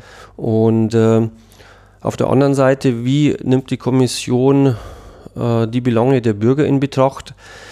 Es reicht natürlich nicht, dass man sagt, äh, äh, wir machen im Jahr einen Tag der offenen Tür der Europäischen Kommission und man äh, hat entsprechende auch Vertretungen der Kommission in den Mitgliedsländern, um den Bürgern eben Europa näher zu bringen. Also hier muss wirklich äh, die Kommission versuchen, noch mehr wirklich da die, die Bürger oder zu verstehen, was, was den, die Bürger bewegt. Ja. Und äh, dann äh, muss man natürlich auch sagen, der Gesetzgebungsprozess ist zum Teil hinter verschlossenen Türen. Ähm, und da muss auch für entsprechende Transparenz eben gesorgt werden. Mhm. Auf der anderen Seite, wenn man in die Mitgliedstaaten geht, äh, ob der Gesetzgebungsprozess äh, auch in den Mitgliedstaaten immer 100% transparent ist und äh, wie das dann tatsächlich passiert, ist natürlich auch nicht so, dass hier alles zum Besten stünde. Mhm. Also wie gesagt, ähm, äh, hier ist es eben sehr wichtig, dass ja, die Kommission da auch die Belange der Bürger da besser in, in Betracht zieht. Mhm. Und äh, ansonsten gibt es natürlich immer die Möglichkeit über, über Petitionen, über Eingaben.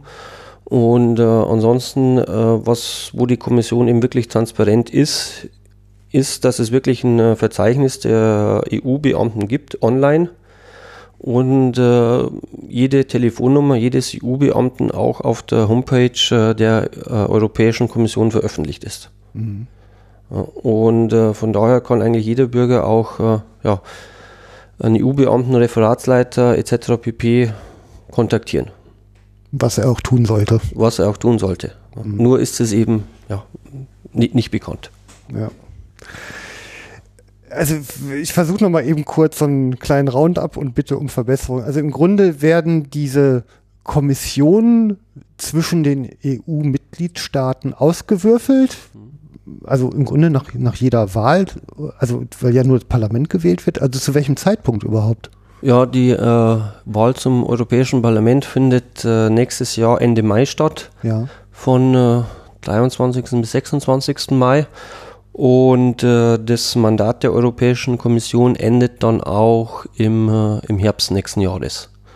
Das heißt, äh, vor allem jetzt so zum wichtigen Politikbereich gemeinsame Agrarpolitik, wo wir jetzt diese Woche oder nächste Woche eben Vorschläge von der Kommission erhalten und was eben wirklich für die Jäger, also das die Priorität schlechthin ist momentan, ist natürlich hier auch äh, entsprechender Druck vorhanden, das noch äh, mit dem alten Parlament, wenn es denn geht, und mit der derzeitigen Kommission eben noch äh, hier eine politische Einigung zu erzielen, damit eben die gemeinsame Agrarpolitik äh, ab 2020 bis 2027 äh, dann äh, ähm, ja, entschieden ist. Ja. Ob, ob das klappt, ist, denke ich, sehr, sehr fraglich, weil man hat ja gesehen bei der Überarbeitung der der Öko-Verordnung, die hat ja auch sehr, sehr viel länger gedauert, als äh, das von den äh, entsprechenden Institutionen äh, gewollt war. Aber da waren einfach die, die Ansätze von vor allem der Kommission und äh, Parlament und äh, dem Rat der Europäischen Union waren wirklich viel zu weit auseinander und es hat dann wirklich äh,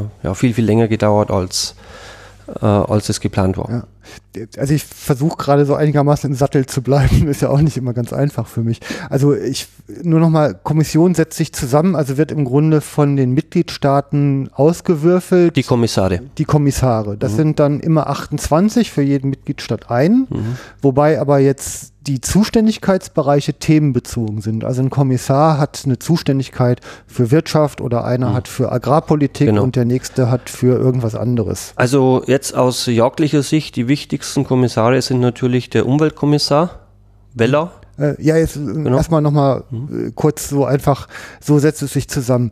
Ähm, die Runde, die darüber entscheidet, sind dann die, die Staatschefs der Mitgliedstaaten. Genau. Die sagen dann irgendwie untereinander, so damit wir Freunde bleiben, verteilen wir es auf folgende Art und Weise. Genau, und so passt es dann, genau. Okay, also im Grunde ist das aber ein Vorgang, der ja ein Stück weit im Grunde den, den parlamentarischen Prozess in Europa, äh, also ist so ein Bypass, ne? Kleine Korrektur, ja? natürlich muss auch jeder Kandidat, der Kommissar werden will, äh, muss noch eine entsprechende Anhörung im Europäischen Parlament über sich ergehen lassen. Also er muss sich dem stellen. Er muss sich dem stellen. Ja. Und äh, ja, diese Anhörungen sind nicht, äh, ja, also man, man fühlt dort dem Kommissar schon auf den Zahn.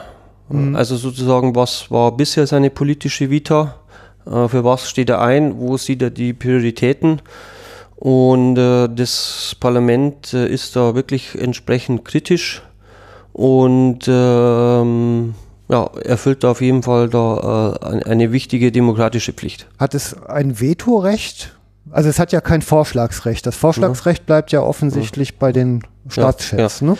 Also ich äh, bei der letzten Nominierung ist eine äh, Kandidatin durchgefallen, weil dort wirklich das äh, Europäische Parlament äh, wirklich so entsprechenden Druck aufgebaut hatte, dass äh, das ähm, eben nicht mehr möglich war, diese Kandidatin äh, einen ja, Kommissarsposten zu bekommen. Mhm. Und äh, es wird aber jetzt natürlich nicht, nicht so sein, dass das Europäische Parlament, sage ich mal, die Hälfte der vorgeschlagenen Kommissare ablehnen kann. Ja, mhm. Also wie gesagt, es wird sich dann bei 28 Kom äh, Kandidaten in Zukunft nur noch 27. Äh, ja, wie heißt immer den letzten beißen die Hunde, aber es werden dann meistens wirklich äh, die Kandidaten, die wirklich eine vielleicht dubiose äh, Vita hinter sich haben, äh, entsprechend äh, werden die wirklich dann den Druck des Parlaments spüren. Und mhm. dann ist es eben auch für einen, für einen designierten äh, Kommissionspräsidenten und eben die anderen Mitgliedstaaten dann eben auch schwierig, wie gesagt, alle Kandidaten dann an Bord zu halten. Mhm. Und äh, die, die, das Parlament ist sich äh, wirklich äh, ja, die, dieser, dieser wichtigen Funktion, die sie da inne hat, sehr, sehr bewusst und tut es auch entsprechend ausüben. Mhm. Okay. Aber jetzt äh, zu äh, den Kommissaren, die für uns von äh, Bedeutung sind, ist natürlich äh, vorneweg äh, der Umweltkommissar Kamenu mhm. Vella aus Malta, denn er ist eben zuständig für die Umweltgesetzgebung und dann noch für ja, Fischerei und noch maritime Angelegenheiten, aber eben entsprechend für die Umweltgesetzgebung. Dann natürlich äh, auch, also entsprechend wichtig, äh, Phil Hogan aus Irland, der Kommissar für die äh, Landwirtschaft und ländliche Entwicklung. Mhm. Und dann haben wir, denke ich, noch Frau Bienkowska, die für den Binnenmarkt zuständig ist, denn sie war eben für die ja, Thematik Feuerwaffenrichtlinie, äh, war ihr, äh, ihre Generaldirektion da äh, zuständig. Mhm. Ansonsten ähm, ist es natürlich auch wichtig, dass wir hier immer Probleme, äh, die wir in der Umweltgesetzgebung haben, auch an den ersten Vizepräsidenten der Europäischen Kommission weitergeben. Das ist Herr Franz Timmermans aus den Niederlanden, der eben wirklich sehr, sehr äh, darauf bedacht ist, äh, dass sich Brüssel nur noch auf das konzentriert, was wirklich einen Mehrwert äh, für die Europäische Un äh, Union generiert und sich nicht mehr in, äh, in, äh, ja, in Themen verliert, die dann auch der der Öffentlichkeit nicht mehr vermittelbar sind. Also ich sage jetzt nur ein Wort äh, Glühbirnen beispielsweise. Mhm. Äh, und dass wir eben wirklich auf Missstände in der Umsetzung der Umweltgesetzgebung eben auch äh, hier das äh, an den ersten Vizepräsidenten der Kommission eben weiterleiten. Mhm. Und dann natürlich spiegelbildlich, was ist für uns noch von Bedeutung im Europäischen Parlament, ist natürlich der Umweltausschuss, Agrarausschuss und natürlich dann der Binnenmarktausschuss. Mhm. Und äh, wo wir uns wirklich glücklich schätzen können, und es ist schade, dass wir jetzt drauf kommen, ist natürlich auch äh, die sogenannte äh, Intergruppe ähm, Biodiversität, äh, Jagd äh, und, äh, und Landschaft, also ähm, Biodiversity, Countryside äh, und ähm, Biodiversity. Also sprich, diese Jagdintergruppe ist ein, zusammen, ein interfraktioneller Zusammenschluss äh, von Abgeordneten, die sich an Themen äh, interessieren, die für die Jagd äh, von Bedeutung sind. Mhm. Wir haben da, ähm, der Vorsitzende ist der, Europa, Europa, der deutsche Europaabgeordnete äh, Karl-Heinz Florenz mhm. Äh, von der CDU. Und äh, wir haben ein Veranstaltungsprogramm, äh, das heißt, wir organisieren im Jahr circa ja, zehn Veranstaltungen. Wir teilen uns das Büro zusammen mit dem äh, Europäischen äh, Verband der Grundbesitzer, mhm. also European Landowners Organization, ELO, und setzen da wirklich äh, entsprechende äh, Themen auf die Tagesordnung. Also wir hatten letztes Mal in, invasive Arten, dann werden wir uns beschäftigen mit dem Niedergang des Niederwilds. Dann natürlich Wolf ist ein Dauerthema. Mhm. Äh, dann hatten wir natürlich auch äh, die äh, traditionellen Jagdmethoden in den Mitgliedstaaten und eine Veranstaltung natürlich auch afrikanische Schweinepest. Mhm. Also wie gesagt, wir können dann wirklich äh, konkrete Themen, äh, die die Jäger betreffen, wirklich in einem entsprechenden Format, in einem äh, festen Format im Europäischen Parlament adressieren. Ähm, dort, also in dieser Intergruppe gibt es circa 100 Abgeordnete, die dort äh, organisiert sind. Wir schaffen natürlich das, ja, natürlich selten da äh, ich sage mal, hier alle äh, Abgeordneten zu einer äh, Sitzung zu bringen. Das wäre natürlich äh, viel zu schön, um wahr zu sein. Aber wir schaffen es doch, äh, dass diese Abgeordneten, die natürlich dann auch in entsprechenden Ausschuss, äh, Ausschüssen vertreten sind, dass sie unsere Belange dort im Agrar-Umweltausschuss äh, entsprechend adressieren. Also das ich meine, jetzt versuche ich mal wieder so zurück auf unsere Gesetzeseingebung hm. zu kommen, hm. unsere virtuelle. Hm. Also ähm, deine Arbeit besteht im Grunde dann darin, den Kontakt äh, zu den Abgeordneten und zu den entsprechenden Kommissaren zu halten und zu aufzubauen. Um dann halt eben die Themen entsprechend zu adressieren. Genau. Das kann man so zusammenfassen. Genau. Also wie gesagt, ich sage es jetzt nochmal umgangssprachlich, Lobbying ist eben an die Türe klopfen und möglichst laut. Mhm. Also sprich, äh, wir versuchen so viele Termine wie, äh, Termine wie möglich mit den EU-Abgeordneten zu organisieren und entsprechend mit den äh, ja, EU-Beamten, Referatsleitern, äh, Direktoren und äh, ja, natürlich jetzt ein Termin mit dem Kommissar ist eigentlich wie ein ja, kapitaler Hirsch. Hm. Äh, bekommen wir eben nicht, nicht sozusagen äh, nicht auf Zuruf oder nicht auf Einladung. Man muss sich halt wirklich einen Kommissarstermin entsprechend erarbeiten, weil natürlich der Kommissar auch nachfragt intern bei seinem Referatsleiter, Direktor, muss ich denn wirklich jetzt die Vertreter der Jägerschaft oder ja, äh, treffen? Und dann muss einfach wirklich da eine positive Rückkopplung da sein und sagen, ja, weil der Jagdverband wirklich äh, sehr, sehr gut mit uns zusammenarbeitet, auch wenn wir bei einigen Themen eben äh, nicht, nicht d'accord sind, nicht einer Meinung sind.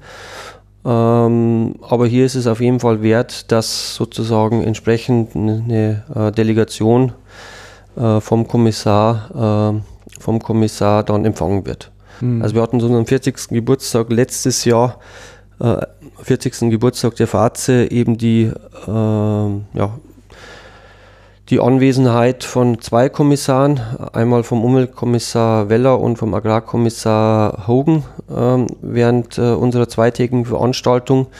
Wir hatten eben äh, zwischendurch einen weiteren äh, Termin beim, bei Kommissar Hogan. Wir haben diesen Donnerstag Termin bei einem äh, weiteren äh, ja, Vizepräsidenten der Europäischen Kommission, Herrn Katainen aus Finnland. Und wir haben noch äh, weitere Gesprächsanfragen an andere Kommissare offen äh, zurzeit. Aber es ist eben auch sehr wichtig, dass man mit dieser ja, höchsten politischen Führung da in, äh, ja, sich da präsent zeigt. Mhm.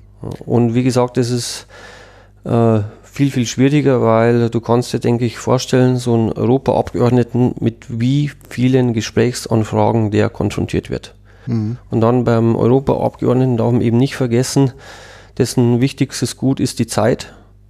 Also sprich, äh, Europaabgeordnete, der muss seinen Wahlkreis betreuen und äh, nicht jeder Ob äh, Europaabgeordnete hat sozusagen eine entsprechende Nähe zu Brüssel, wie es vielleicht für einen deutschen Abgeordneten der, der Fall ist, wo wirklich von jeder größeren Stadt aus äh, ein Direktflug geht. Weil wenn ich jetzt Europaabgeordneter aus äh, Rumänien, Bulgarien bin äh, und nicht irgendwie an der Hauptstadt bin, sondern ja, sagen wir mal ein bisschen abgelegeneren äh, Teil bin, dann hat schon mal die Anreise nach Brüssel ist schon mal mehr als ein halber Tag. Mhm. So, dann müssen die Europaabgeordneten in, in Brüssel sein, ihrer Arbeit nachgehen. Dann müssen sie einmal im Monat nach Straßburg fahren, weil dort die Plenarsitzungen stattfinden. Also ist dieser sogenannte Reisezirkus, der auch äh, schon des, Häuf äh, des Öfteren in der deutschen Presse äh, angesprochen worden ist, den auch ein Großteil der Abgeordneten für völlig äh, sinnlos halten.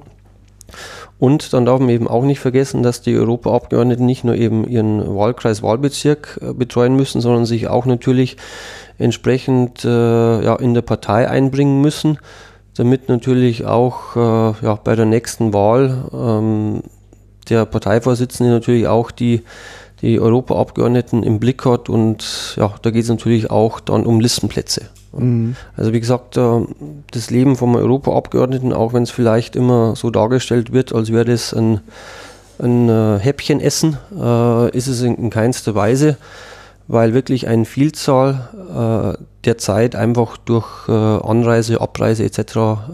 leider mhm. verloren geht. Und dann das kombiniert mit der wenigen Zeit, die die haben und mit wirklich dieser geballten äh, Menge an Anfragen, die an die Europaabgeordneten, äh, Europaabgeordneten herangetragen wird. Äh, ja, das ist eben, wie gesagt, dieses Haifischbecken, äh, in dem wir sich der Europäische Jagdverband, die FAZE eben äh, durchsetzen muss und äh, es wird da eben mit wirklich mit allen Bandagen gekämpft. Mhm. Lass uns die Bandagen mal entwickeln.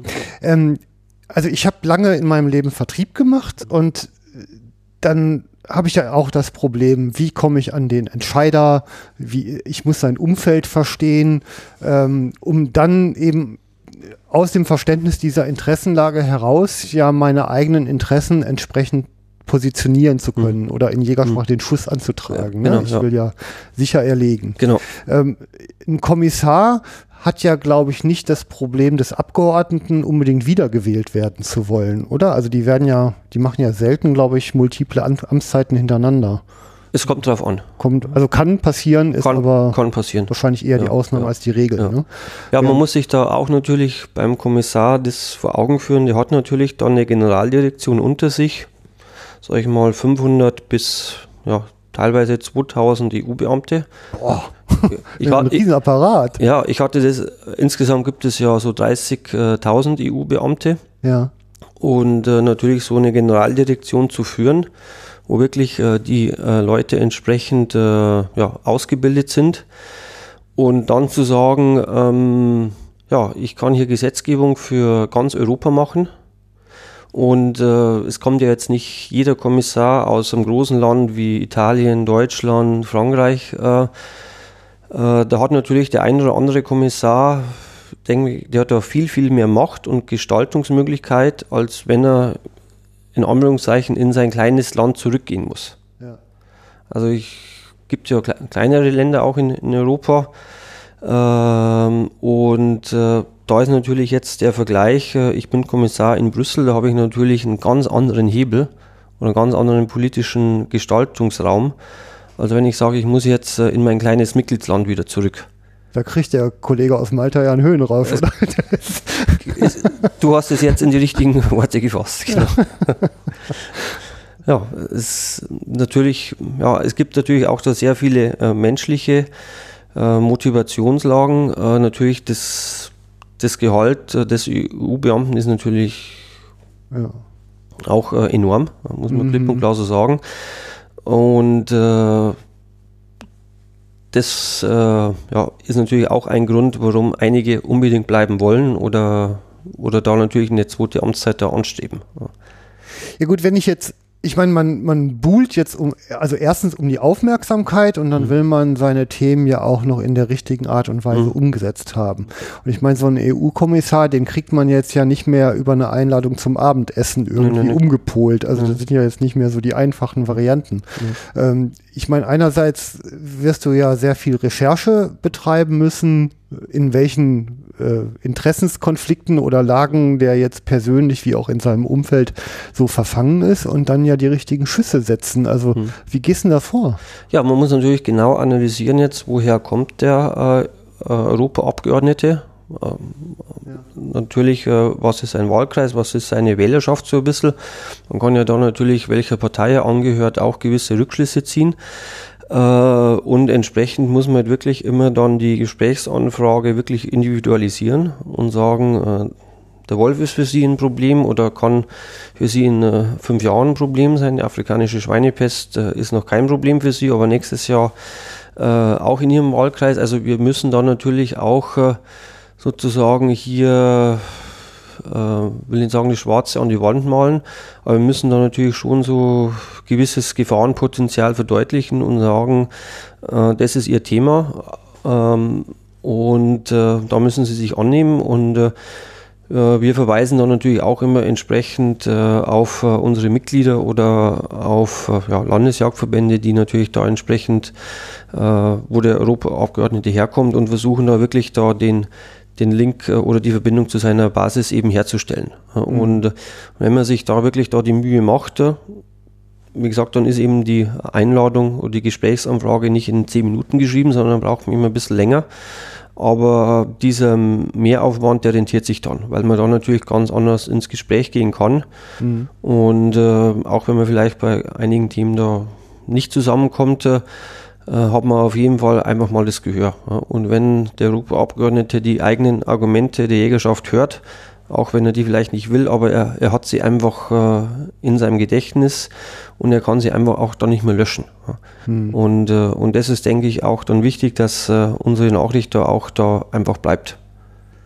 Also klingt nach langsam drehenden Bohrern und dicken Brettern.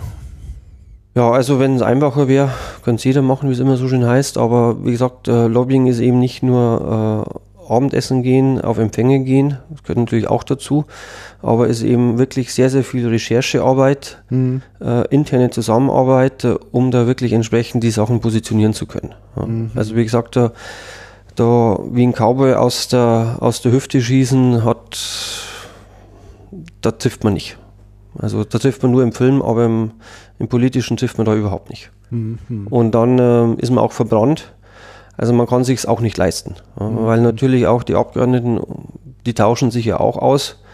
Und wie gesagt, äh, wenn man sich da das falsch angeht, dann darf man nicht meinen, das sei ein einmaliger Fehlschlag gewesen, sondern es sind auch nur Menschen, äh, die sprechen natürlich auch untereinander und wenn es dann mal heißt, da trefft euch mit denen ihr nicht oder mit denen könnt ihr euch treffen, dann, äh, dann sieht es da eben anders aus. Also man muss da, äh, das muss schon alles gut vorbereitet sein, man muss da entsprechende Recherche machen und muss auch klipp und klar äh, in der Zeit, die man dann hat, also Gespräche mit Abgeordneten sind jetzt nicht so lange, wie wir miteinander reden können, Jochen, sondern so, sage ich mal, 20 Minuten. Mhm. Und in den 20 Minuten, da muss halt jeder Satz sitzen. Punkt. Mhm. Weil man hat die Zeit einfach nicht. Und wenn man da nicht einen guten Einstieg hat, die ersten fünf Minuten und nicht auch die Probleme des Abgeordneten, wie er sich verhalten soll, antizipieren kann, dann äh, schaltet der geistig nach fünf Minuten ab, lässt einen noch zehn Minuten ausreden und nach einer Viertelstunde sagt er Dankeschön. Mhm. Ja. Also wie gesagt, äh, und das ist die Kunst, dass man dann wirklich die Vorbereitung perfekt macht und in dieser Viertelstunde, da, da muss halt dann wirklich äh, der Schuss sitzen. Mhm. Weil äh, ja, Nachsuche ist immer. Äh, und ist meistens dann eben erfolglos. Mhm. Ja, wie ich immer sage, alles ist ein bisschen Jagd. Ne? Ja, ja, genau. Irgendwie, ja. ja. Ähm, der, also Abgeordnete hatte ich jetzt so im Rahmen Landtag mal intensiveren Kontakt und habe da gelernt, dass so eine Fraktion, wie im Grunde auch der einzelne Abgeordnete, fast ein bisschen wie, ja, wie eine Firma funktioniert. Also die, die Wahl entscheidet ja auch über Arbeitsplätze und Familienschicksale. Und das dürfte ja wenigstens beim EU-Abgeordneten auch ein Stück weit der Fall sein. Also die Frage, was ist gut und was richtig und falsch ist, ist eine ganz andere als die Frage, wie ich die nächste Wahl gewinne. Ja, das ist natürlich noch jetzt äh, ein Problem, das du natürlich ansprichst. Äh, ich hatte natürlich auch schon einige Termine, wo der Abgeordnete sagte, ja, bin ich persönlich der Meinung, es geht aber nicht, weil ich aus, dem, aus der Region oder aus dem Wahlkreis X oder Y komme. Das mhm. kann ich zu Hause nicht vertreten. Oder ich stimme persönlich überein, ich kann es auch äh, irgendwie vertreten, aber die Parteilinie ist ja eben eine andere. Mhm. Und äh, da kann man dann auch, jetzt sozusagen aus unserer Sicht mal, da kann man auch mal sozusagen auch die Spreu mal vom Weizen trennen und sagen, ja, hier ist ein Abgeordneter, der auch mal sozusagen gegen die äh, eine vorgegebene politische Linie geht und sagt, äh, das Thema, da müssen wir einfach unsere Position ändern. Ja. Mhm. Und äh, das sind dann auch wirklich die Abgeordneten, mit denen man was erreichen kann, die sich auch entsprechend engagieren, die eine entsprechende Position vertreten. Und äh, das ist dann eben auch wichtig, äh, ja, wie es im Leben so ist, die rauszufinden, auf die man zählen kann. Und äh, ja, gibt ja auch einige, wo, wo man eben weiß, der wird so sein, der, der hört sich das zwar an, aber wir können da eigentlich politisch nichts erreichen. Ja. Mhm. Und das hängt jetzt nicht von der politischen Couleur ab, sondern einfach, äh, äh, wie der eben persönlich da aufgestellt ist. Ja. Mhm. Und da muss ich aber jetzt noch hinzufügen, dass äh, der Europaabgeordnete da mehr Freiheiten hat als vielleicht ein Bundestagsabgeordneter, der da wirklich dem Fraktionszwang auch unterliegt und sozusagen die Partei auch mit der anderen Partei einen Koalitionsvertrag geschlossen hat. Also diese Konstellation gibt es im Europaparlament nicht. Es gibt im Europaparlament eben keine äh, Koalition von X und Y äh, zusammen gegen die anderen Parteien, sondern hier können wirklich die Mehrheiten äh, entsprechend nach Thema sich ändern. Mhm. Also ich sage mal, ähm, äh, wir haben zur Abstimmung um 9 Uhr Thema, äh, sage ich mal, ein Thema und dann kann es eben diese Mehrheitsverhältnisse geben und bei der nächsten Abstimmung eine halbe äh, Stunde später äh, haben wir ganz andere politische Konstellation, äh, Konstellation und die, die äh, äh, politisch, äh, politischen Fraktionen haben sich äh, in einer ganz anderen Mehrheiten zusammen, zusammengefunden. Mhm. Also da ist, denke ich, auf jeden Fall mehr Flexibilität gegeben und deswegen ist auch das Lobbying äh, sehr, sehr wichtig. Ja. Mhm. Ansonsten hat natürlich auch ähm, das Europäische Parlament, da gibt es dann immer sogenannte Berichterstatter und Schattenberichterstatter, die äh, zu entsprechenden äh, ja, Gesetzesvorhaben Berichte formulieren haben dort auch einen weiteren, äh, sage ich mal, Gestaltungsspielraum, äh, als wir das hier aus Berlin kennen. Ja. Und äh, natürlich sind dann die Schattenberichterstatter von ja, den anderen pol politischen Fraktionen, Parteien. Und ähm, entsprechend äh, wird dann dieser Bericht, der Berichterstatter im, im Ausschuss dann diskutiert und äh, entsprechend dann dem, dem nach internen Abstimmungen im Ausschuss dann dem Plenum vorgelegt. Und äh, da ist es eben sehr wichtig, dass man wirklich äh, an diesen Berichterstattern entsprechend da dran ist. Also das sind für uns dann wirklich immer die, ja, ich sag mal so, der, der kapitale Bock, äh, der erlegt werden muss, dass man den Berichterstatter ähm, ja, auf seiner Seite hat oder zumindest, dass er sich der Jagdpolitik äh, nichts Negatives antut. Ja.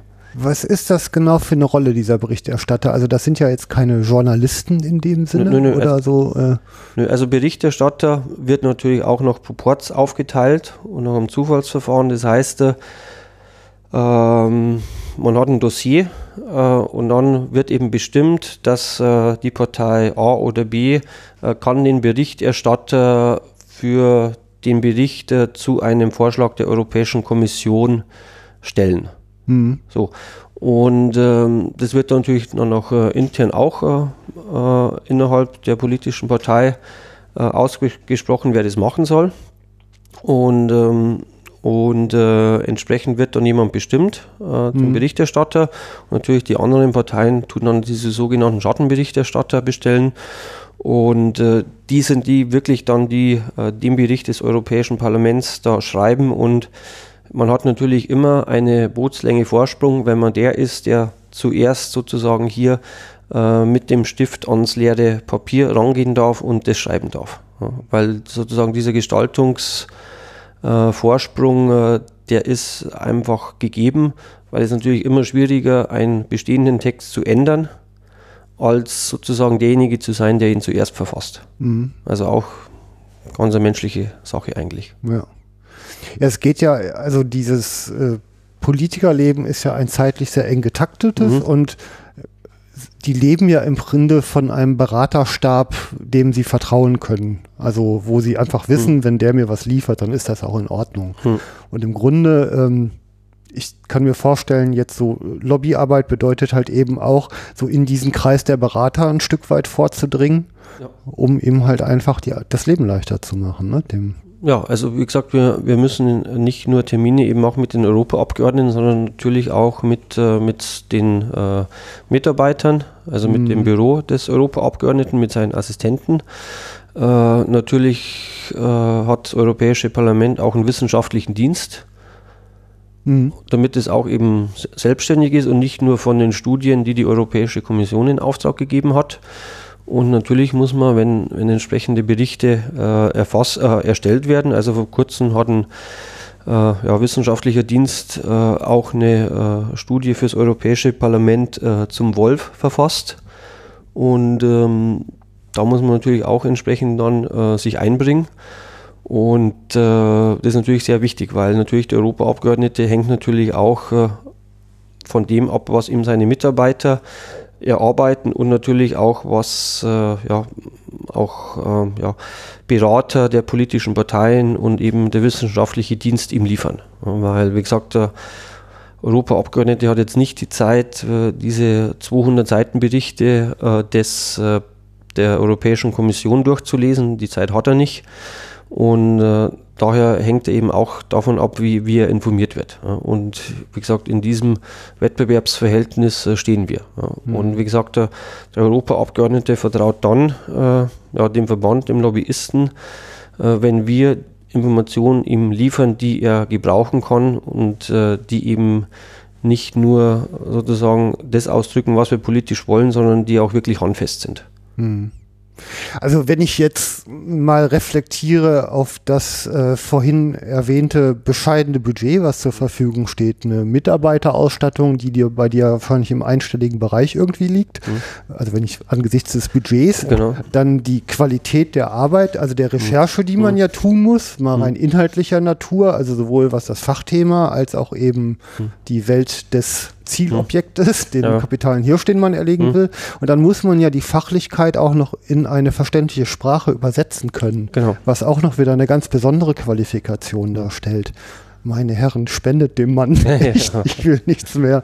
Das ist ja eine irre Arbeit, oder? Ja, es ist, ähm, es ist schwierig, herausfordernd, aber es macht natürlich unheimlich Spaß, weil wir auch äh, entsprechende Gestaltungsfreiraum äh, haben. Ja. Mhm. Und äh, wir sind, wir können eben nur so gut sein, äh, wie wir Informationen und äh, Informationen und Mitarbeit äh, unserer ja, Verbände, unserer Mitgliedsverbände eben anfordern können. Mhm. Also je, je, besser die Zuarbeit zu uns funktioniert, je besser können wir auf den Europaabgeordneten zugehen, je, wie gesagt, die nationalen Verbände, Landesjagdverbände, es gibt ja unheimlich viele Studien, Wildmonitoring etc. Wir haben ja die Ausrüstung. Mhm. Wir, wir, müssen nur das so schneidern äh, und mundgerecht dann servieren, dass wir das eben auch in, in, in Brüssel präsentieren können. Weil, wie gesagt, äh, wir haben da wie auf der Jagd nur entsprechende Zeit, den perfekten Schuss anzubringen und, da ist und diese Gespräche, die dauern halt eine Viertelstunde, 20 Minuten. Mhm. Also man hat da nicht jetzt irgendwie zwei Stunden Zeit oder eine Stunde und kann über alles reden. Man muss ja da wirklich klipp und klar sagen, was man will und äh, muss das entsprechend untermauern. Und da ist natürlich gut, wenn man ja, entsprechend Wildmonitoring-Daten eben einfach da vorlegen kann. Also jetzt mhm. da zum, zum Thema Rückgang vom Niederwild gibt es natürlich äh, unzählige Studien, aber gibt halt auch wenige Studien, die die wirklich da konkret äh, darstellen, was eben in der Agrarpolitik schiefgelaufen ist und was eben zu den entsprechenden Rückgängen bei, bei Hasen, sage ich jetzt mal, äh, Rebhühnern da geführt hat. Hm. Weil, sagen wir, die, dieser große Sprung zu sagen, ja, weniger, weniger Niederwild, die Agrarpolitik ist schuld, man muss natürlich das auch äh, ja, be besser darstellen, weil dieser Sprung, da geht kein Abgeordneter mit. Hm, hm, hm. hm. Ja, klar. Und dann, dann, haben wir natürlich auch entsprechende Beispiele, wel, welche Projekte es eben gibt, äh, um sozusagen da diesen Rückgang äh, aufzuhalten. Und dass man sagt, durch sehr, sehr einfache Maßnahmen, mehrjährige Blühflächen, beispielsweise Abschaffung der Mulchpflicht, äh, wird man schon sozusagen äh, auf eine Abschwächung des, des Rückgangs hinkommen. Und wie gesagt, äh, dann die entsprechenden politischen äh, Forderungen zu formulieren und sagen, es sind nur wirklich fünf kleine Maßnahmen, die wir jetzt schon in der Agrarpolitik machen könnten, um hier einen Rückgang äh, des Niederwilds zum, zumindest mal zu stoppen. Äh, das ist dann, wie gesagt, da die Kunst. Mhm. Und haben jetzt in der Agrarpolitik, äh, sind wir jetzt eigentlich schon sehr gut dabei. Wir haben wirklich da einen sehr guten Katalog von wirklich einfachen Maßnahmen, die teilweise jetzt auch schon ohne Probleme möglich wären, äh, wenn man nur wollte politisch. Und dann könnte man äh, wirklich entsprechend hier ja, die Feldflure eben anders gestalten, als das derzeit der Fall ist. Mhm. aber diese ja, hauptsächliche Ausrichtung an der Wettbewerbsfähigkeit der europäischen Landwirtschaft, damit sie eben auf den internationalen Märkten äh, konkurrenzfähig ist, ähm, das ist einfach nicht eins zu eins mit Arten, äh, Artenvielfalt vereinbar. Und da muss man eben sagen, man bräuchte eben wirklich nur geringe, äh, geringe Stellschrauben, ähm, und man kann auch das Wort mal wieder in den Mund nehmen, äh, Stilllegung.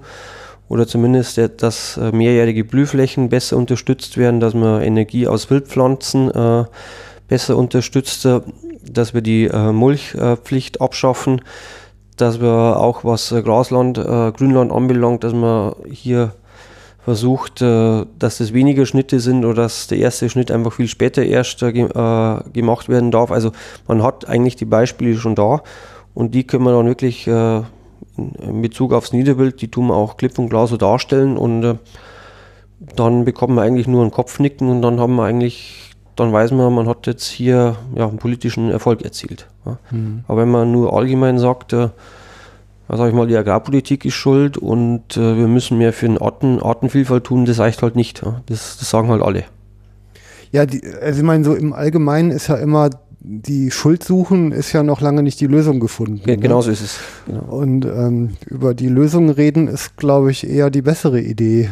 Wobei man auch immer, also ich meine, ich merke ja auch schon, ne, du bist ja auch einer, der da mit Herzblut mhm. unterwegs ist. Also jetzt nicht nur aus äh, karrieretechnischen mhm. Gründen, sondern eben auch der Sache verhaftet. Und dann neigt man natürlich so ein bisschen dazu, auch so ins Fachliche wegzutauchen, dass einem nicht mehr jeder so folgen kann. Also deshalb mhm. ist ja gerade diese Übersetzung ins Verständliche so mhm. wichtig. Ne? Ja, aber wie gesagt, man muss eben da fachlich äh, auf einer Ebene sein, weil eben äh, mein Gegenüber ist eben der hochbezahlte äh, Referatsleiter in der Europäischen Kommission, der ja fünf, sechs, sieben Mitarbeiter hat, je nachdem wie groß sein Referat ist. Hat er am Anfang gesagt, die sind alle motiviert, gut ausgebildet, sehr gut ausgebildet. Ähm, den muss man natürlich entsprechend äh, was vorsetzen, ja, mhm. damit man deren Anerkennung hat. Mhm. Also ich kann da nicht hinkommen und einfach nur sagen, äh, das passt uns nicht und, äh, und das passt uns nicht und das läuft auch in die falsche Richtung. Da sagt er auch nach einer halben Stunde Dankeschön. Mhm. Also wie gesagt, man muss dem auch äh, fachlich da die Argumente in die Hand liefern und am besten das vorformuliert haben, um ihm auch das Leben eben ja, einfacher zu machen. Und dann äh, übernimmt er natürlich auch, sage ich mal, gern den einen oder anderen Vorschlag. Mhm. Und ähm, wenn wir das schaffen würden, dass jetzt da bei der neuen Agrarpolitik, wenn einfach viel mehr Maßnahmen zur Artenvielfalt äh, enthalten werden, dafür sollen natürlich auch die Landwirte äh, entsprechend finanziell honoriert werden. Das soll ja da zu keinem äh, Ausfall kommen, was äh, ja, den Deckungsbeitrag anbelangt oder was sozusagen die äh, Buchführung anbelangt. Ähm, dann äh, wäre dem Niederwild in ganz Europa natürlich schon geholfen. Ja. Hm. Also wir können jetzt alle Projekte, alle Niederwildprojekte aus ganz Europa zusammenzählen, das ist nur ein Tropfen auf einen heißen Stein. Ja. Weil wenn man eben die Agrarlandschaft eben betrachtet, ähm, ja, da gibt es halt nicht mehr viele äh, Hecken, Ränder mhm. etc. pp. Übergang von Feld äh, zu, zu Wald ist ja auch meistens abrupt. Da gibt es ja auch sozusagen keine ökologischen Nischen mehr. Äh, wie, wie die Wildäcker äh, beschaffen sind. Also es gibt da, denke ich, ganz, ganz viele konkrete Möglichkeiten, die wir schon angebracht haben. Und äh, ja, da muss eben nur noch der politische Wille da sein von der Kommission und vom Parlament und wir müssen uns da einfach gegen dieses übergeordnete Ziel der Wettbewerbsfähigkeit der europäischen Landwirtschaft durchsetzen. Und äh, ja, das ist natürlich schon eine Herkulesaufgabe. Hm. Also die, so, ich meine, so den, den Überblick, den ich jetzt so, so langsam gewinne, glaube ich, aber hat man ja nie. Äh, man, man geht ja so im Management mit so Sachen wie SWOT-Analyse an so Sachen ran. Ne? Also wie ist man überhaupt so aufgestellt? Wo sind so die Stärken, die Schwächen, die Möglichkeiten und die Gefährdungen? Und guckt mal dann halt, wie entwickelt man sich denn am besten, um dann natürlich seine Interessen so umzusetzen. Und ähm, ich sag mal, das ist jetzt so, ich glaube, so der letzte große Block dieser Aufnahme lass uns doch mal die Welt bauen, wie wäre es denn so toll? Also wie würdest du in deiner Position denn eigentlich eine Fahrt am liebsten aufgestellt wissen, äh, sowohl was den Rückhalt in, in Jägerschaft, in Verbänden bis zum Einzeljäger ins Revier runter angeht, als auch in Bezug äh, auf Werkzeuge und Ausstattung, um deine Arbeit besser machen zu können? Da kann ich ganz einfach antworten. Ähm, ich denke, die Verbände sind entsprechend gut organisiert zurzeit, mhm. Was äh, um ja, wirklich effektiv und nachhaltig Lobbying zu betreiben, ist, dass wir wirklich in jedem Jäger äh, einfach das Gefühl äh, wecken und äh, die Notwendigkeit erzeugen, dass auch jeder Jäger sich als äh, Lobbyist äh, der Sache sieht.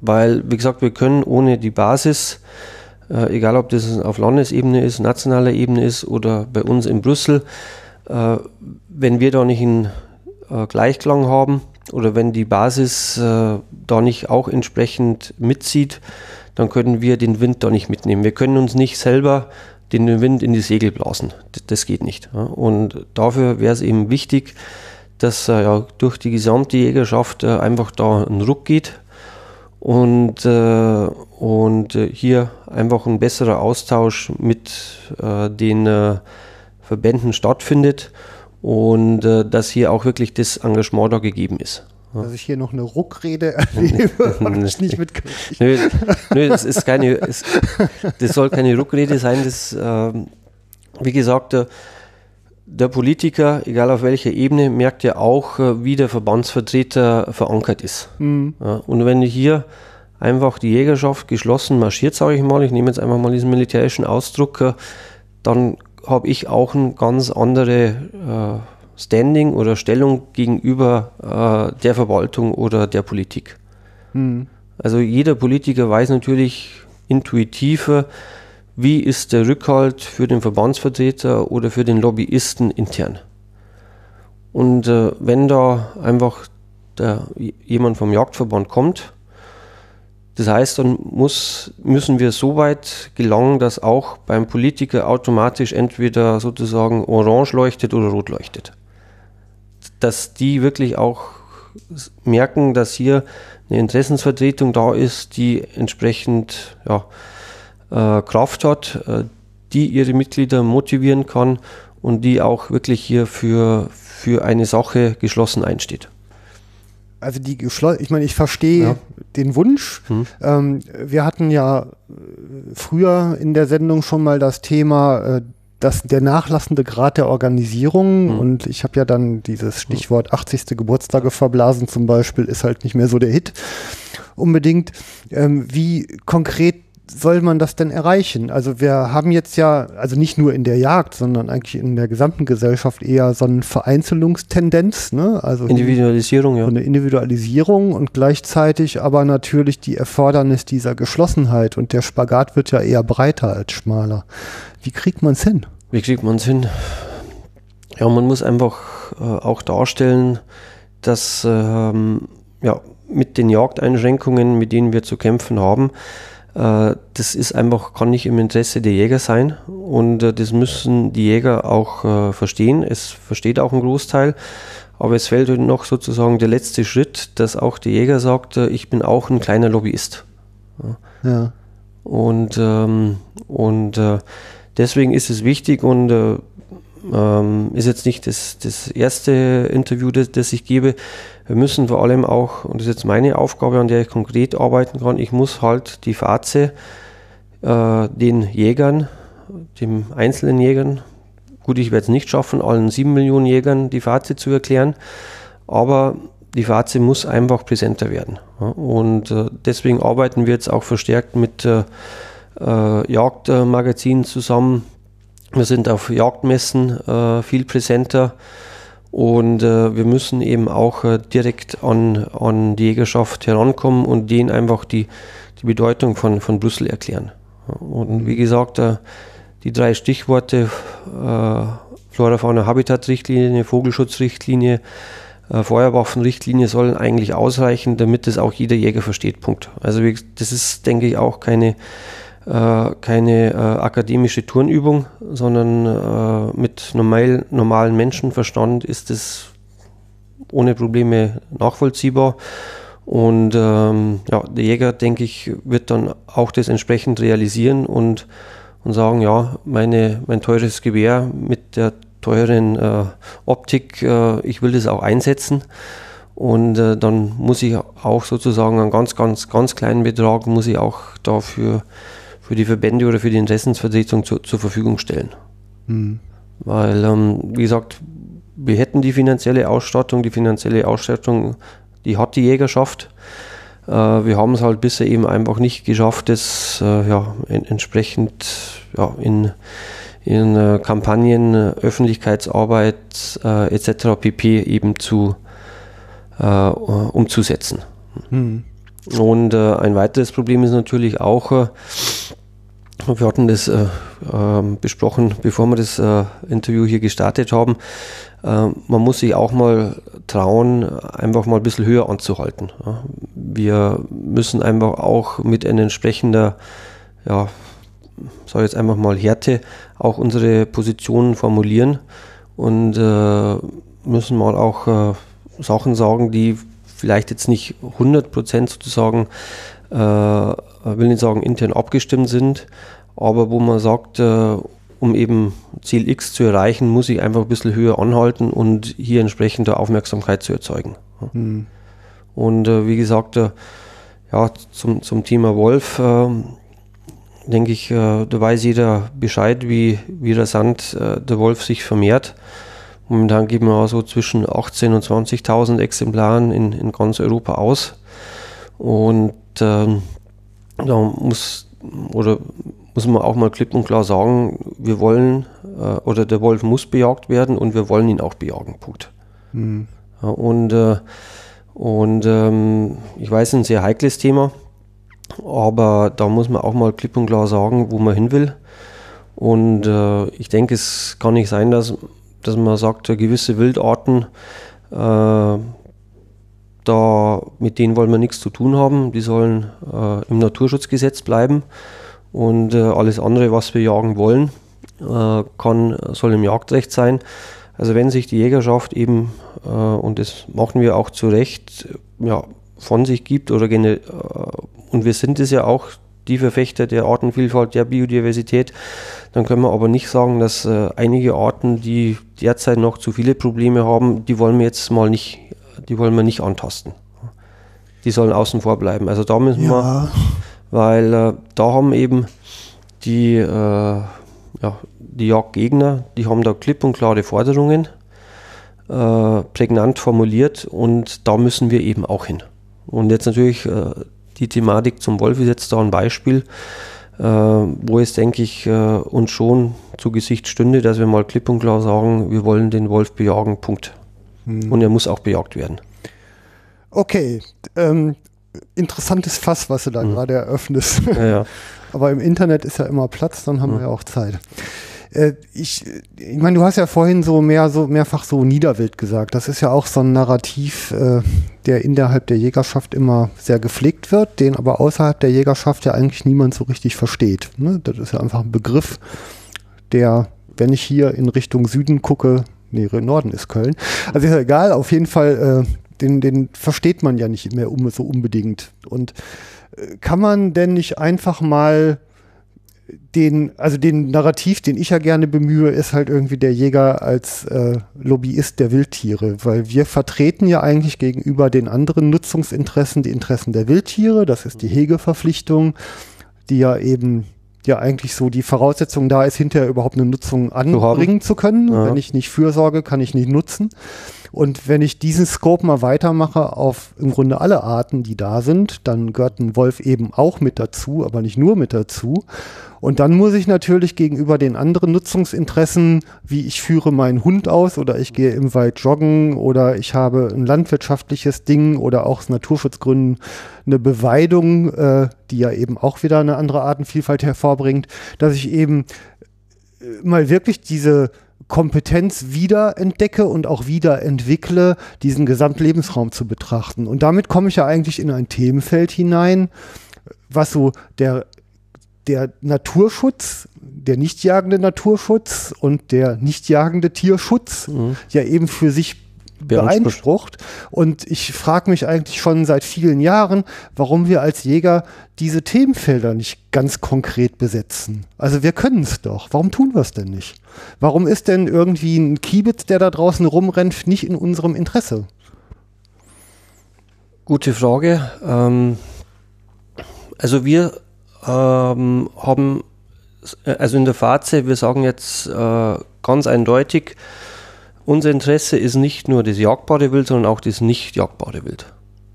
Und da gehört ein Kiebitz genauso dazu wie, sagen wir, auch äh, andere Wildarten, die streng geschützt sind oder die, die nicht im, im Jagdrecht sind, wobei es ja ein Jagdrecht auf europäischer Ebene nicht gibt. Aber wir können uns das nicht mehr erlauben, dass wir uns nur auf die Wildarten, äh, ja, äh, sagen mal, ähm, ja, Lobbying technisch spezialisieren, äh, die von uns von Nutzen sind. Mhm. Ja, wir müssen wirklich äh, sozusagen die gesamten Feld äh, und, und Wald äh, betrachten und ja, alles, was da lebt, müssen wir sagen, wir können das managen. Mhm. Ich will jetzt nicht so weit gehen, dass man sagt, man muss auch noch, äh, wir wollen auch noch die Insekten managen. Ja. Aber ich habe da die ein oder anderen Aussagen von auch von Jagdpräsidenten gehört, die gesagt haben, ja eigentlich muss man auch da anfangen. Ja, da, fängt, da, fängt, ja auch die Nahrungskette an. Mhm. Und äh, an sich äh, äh, bin ich da völlig d'accord damit. Mhm. Weil ansonsten nehmen, lassen wir uns einfach äh, Stück für Stück äh, das einfach politisch aus der Hand nehmen. Und dann äh, kann es auch mal so weit kommen, wie es zum Beispiel in der Schweiz ist, dass es da eben ähm, ja, äh, Abstimmungen gab, äh, ob nicht sozusagen die Freizeitjagd, also die Jagd, wie, sie, wie wir sie kennen, ob die in einem Kanton da abgeschafft werden soll. In der Schweiz, äh, in Kanton Genf ist es ja der Fall. Mhm. Äh, weil dann muss man sich nicht wundern. Ja, und dann wird die Jagd nur noch äh, von Angestellten, ja, Förstern oder Beauftragten von einer Umweltbehörde, von einer Naturschutzbehörde betrieben. Und äh, da wollen wir natürlich nicht hin. Ja. Mhm. Und äh, wie gesagt, äh, was die Jäger eh schon äh, zum Teil in ihren Revieren leisten, sehe ich da eigentlich auch kein Problem, diesen Anspruch da klipp und klar zu formulieren, dass äh, wir eben auch, sag ich mal, bei den Insekten anfangen müssen. Ja, es ist ja im Grunde, also das sehe ich eben mhm. auch so. Die historisch ist ja Mitte des 19. Jahrhunderts das Jagdrecht wieder in bürgerliche Hand mhm. gekommen. Und ich finde, es gehört ja auch ins Volk, weil es identifiziert eben mit der Welt da draußen. Und wenn ich da nah dran bin, dann kann ich eben so Entwicklungen ja auch wahrnehmen und auch steuern.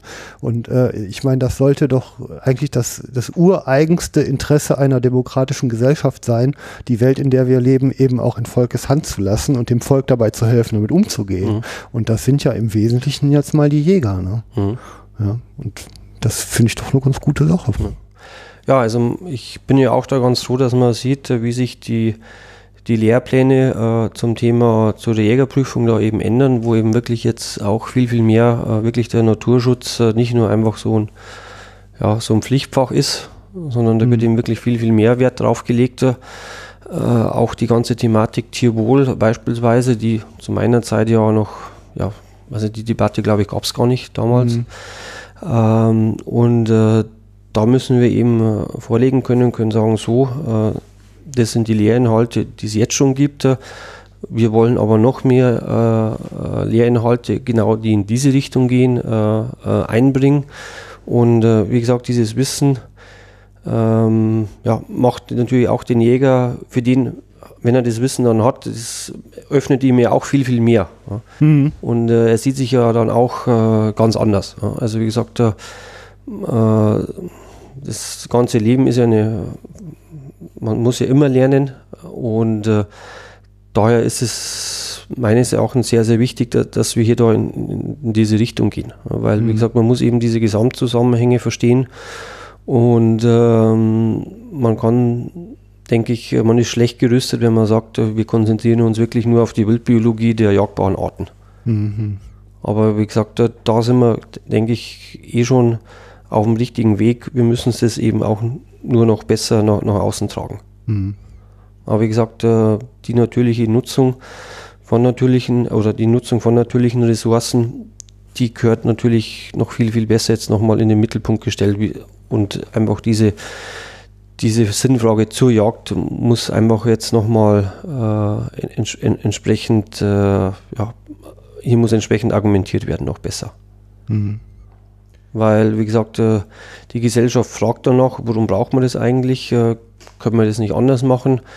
Äh, und da ja, muss man einfach nochmal wirklich auf den Ursprung, auf die Basis der Jagd gehen, auf die Jagdtraditionen, auf die Weitgerechtigkeit, auf die auf die Hege. Und äh, auch wenn uns das als Jäger als ja, das Einmaleins anbelangt, sozusagen Lehrinhalt von der ersten Klasse, ähm, ist es aber eben keine Selbstverständlichkeit des, der Gesellschaft gegenüber. Mhm. Und das müssen wir uns nochmal vor Augen halten, dass eben hier ein entsprechender ja, Aufklärungsbedarf eben besteht. Mhm. Ja. Also viele Sachen auf einmal.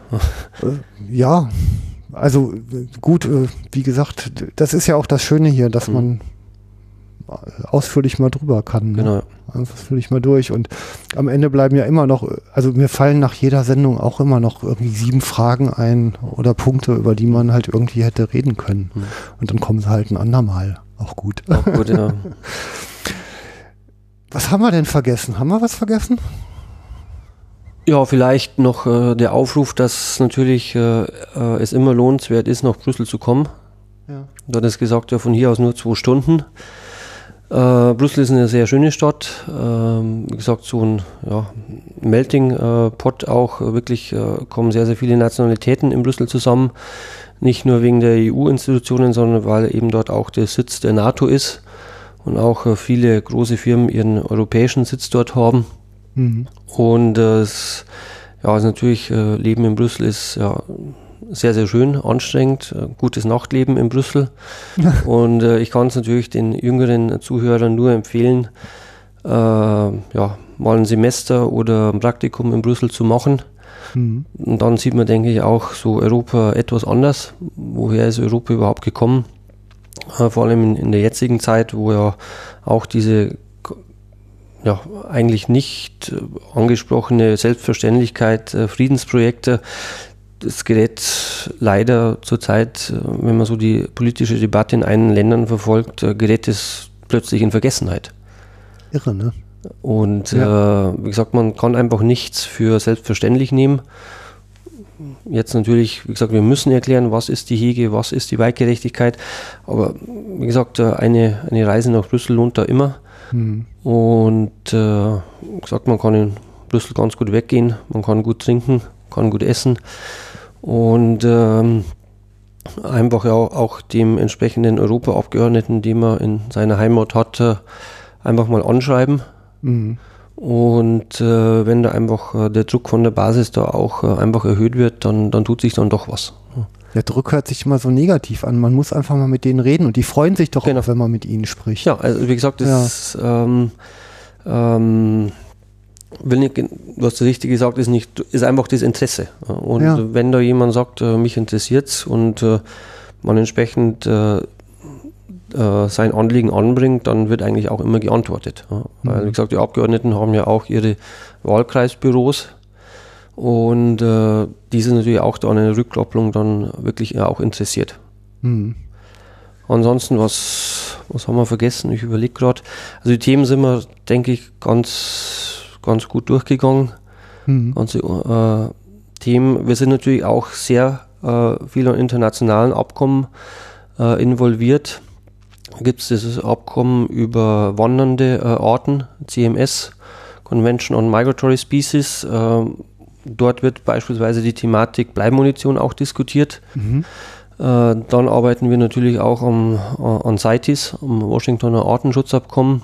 Mhm. Also heißt, wir tun auch sehr, sehr viel für, äh, für die Auslandsjagde, obwohl ich den Begriff eigentlich ja, nicht mag, weil wo ich jagen gehe, gehe ich jagen. Und wenn mich jemand einlädt, in egal wo, dann, dann jage ich dort. Mhm.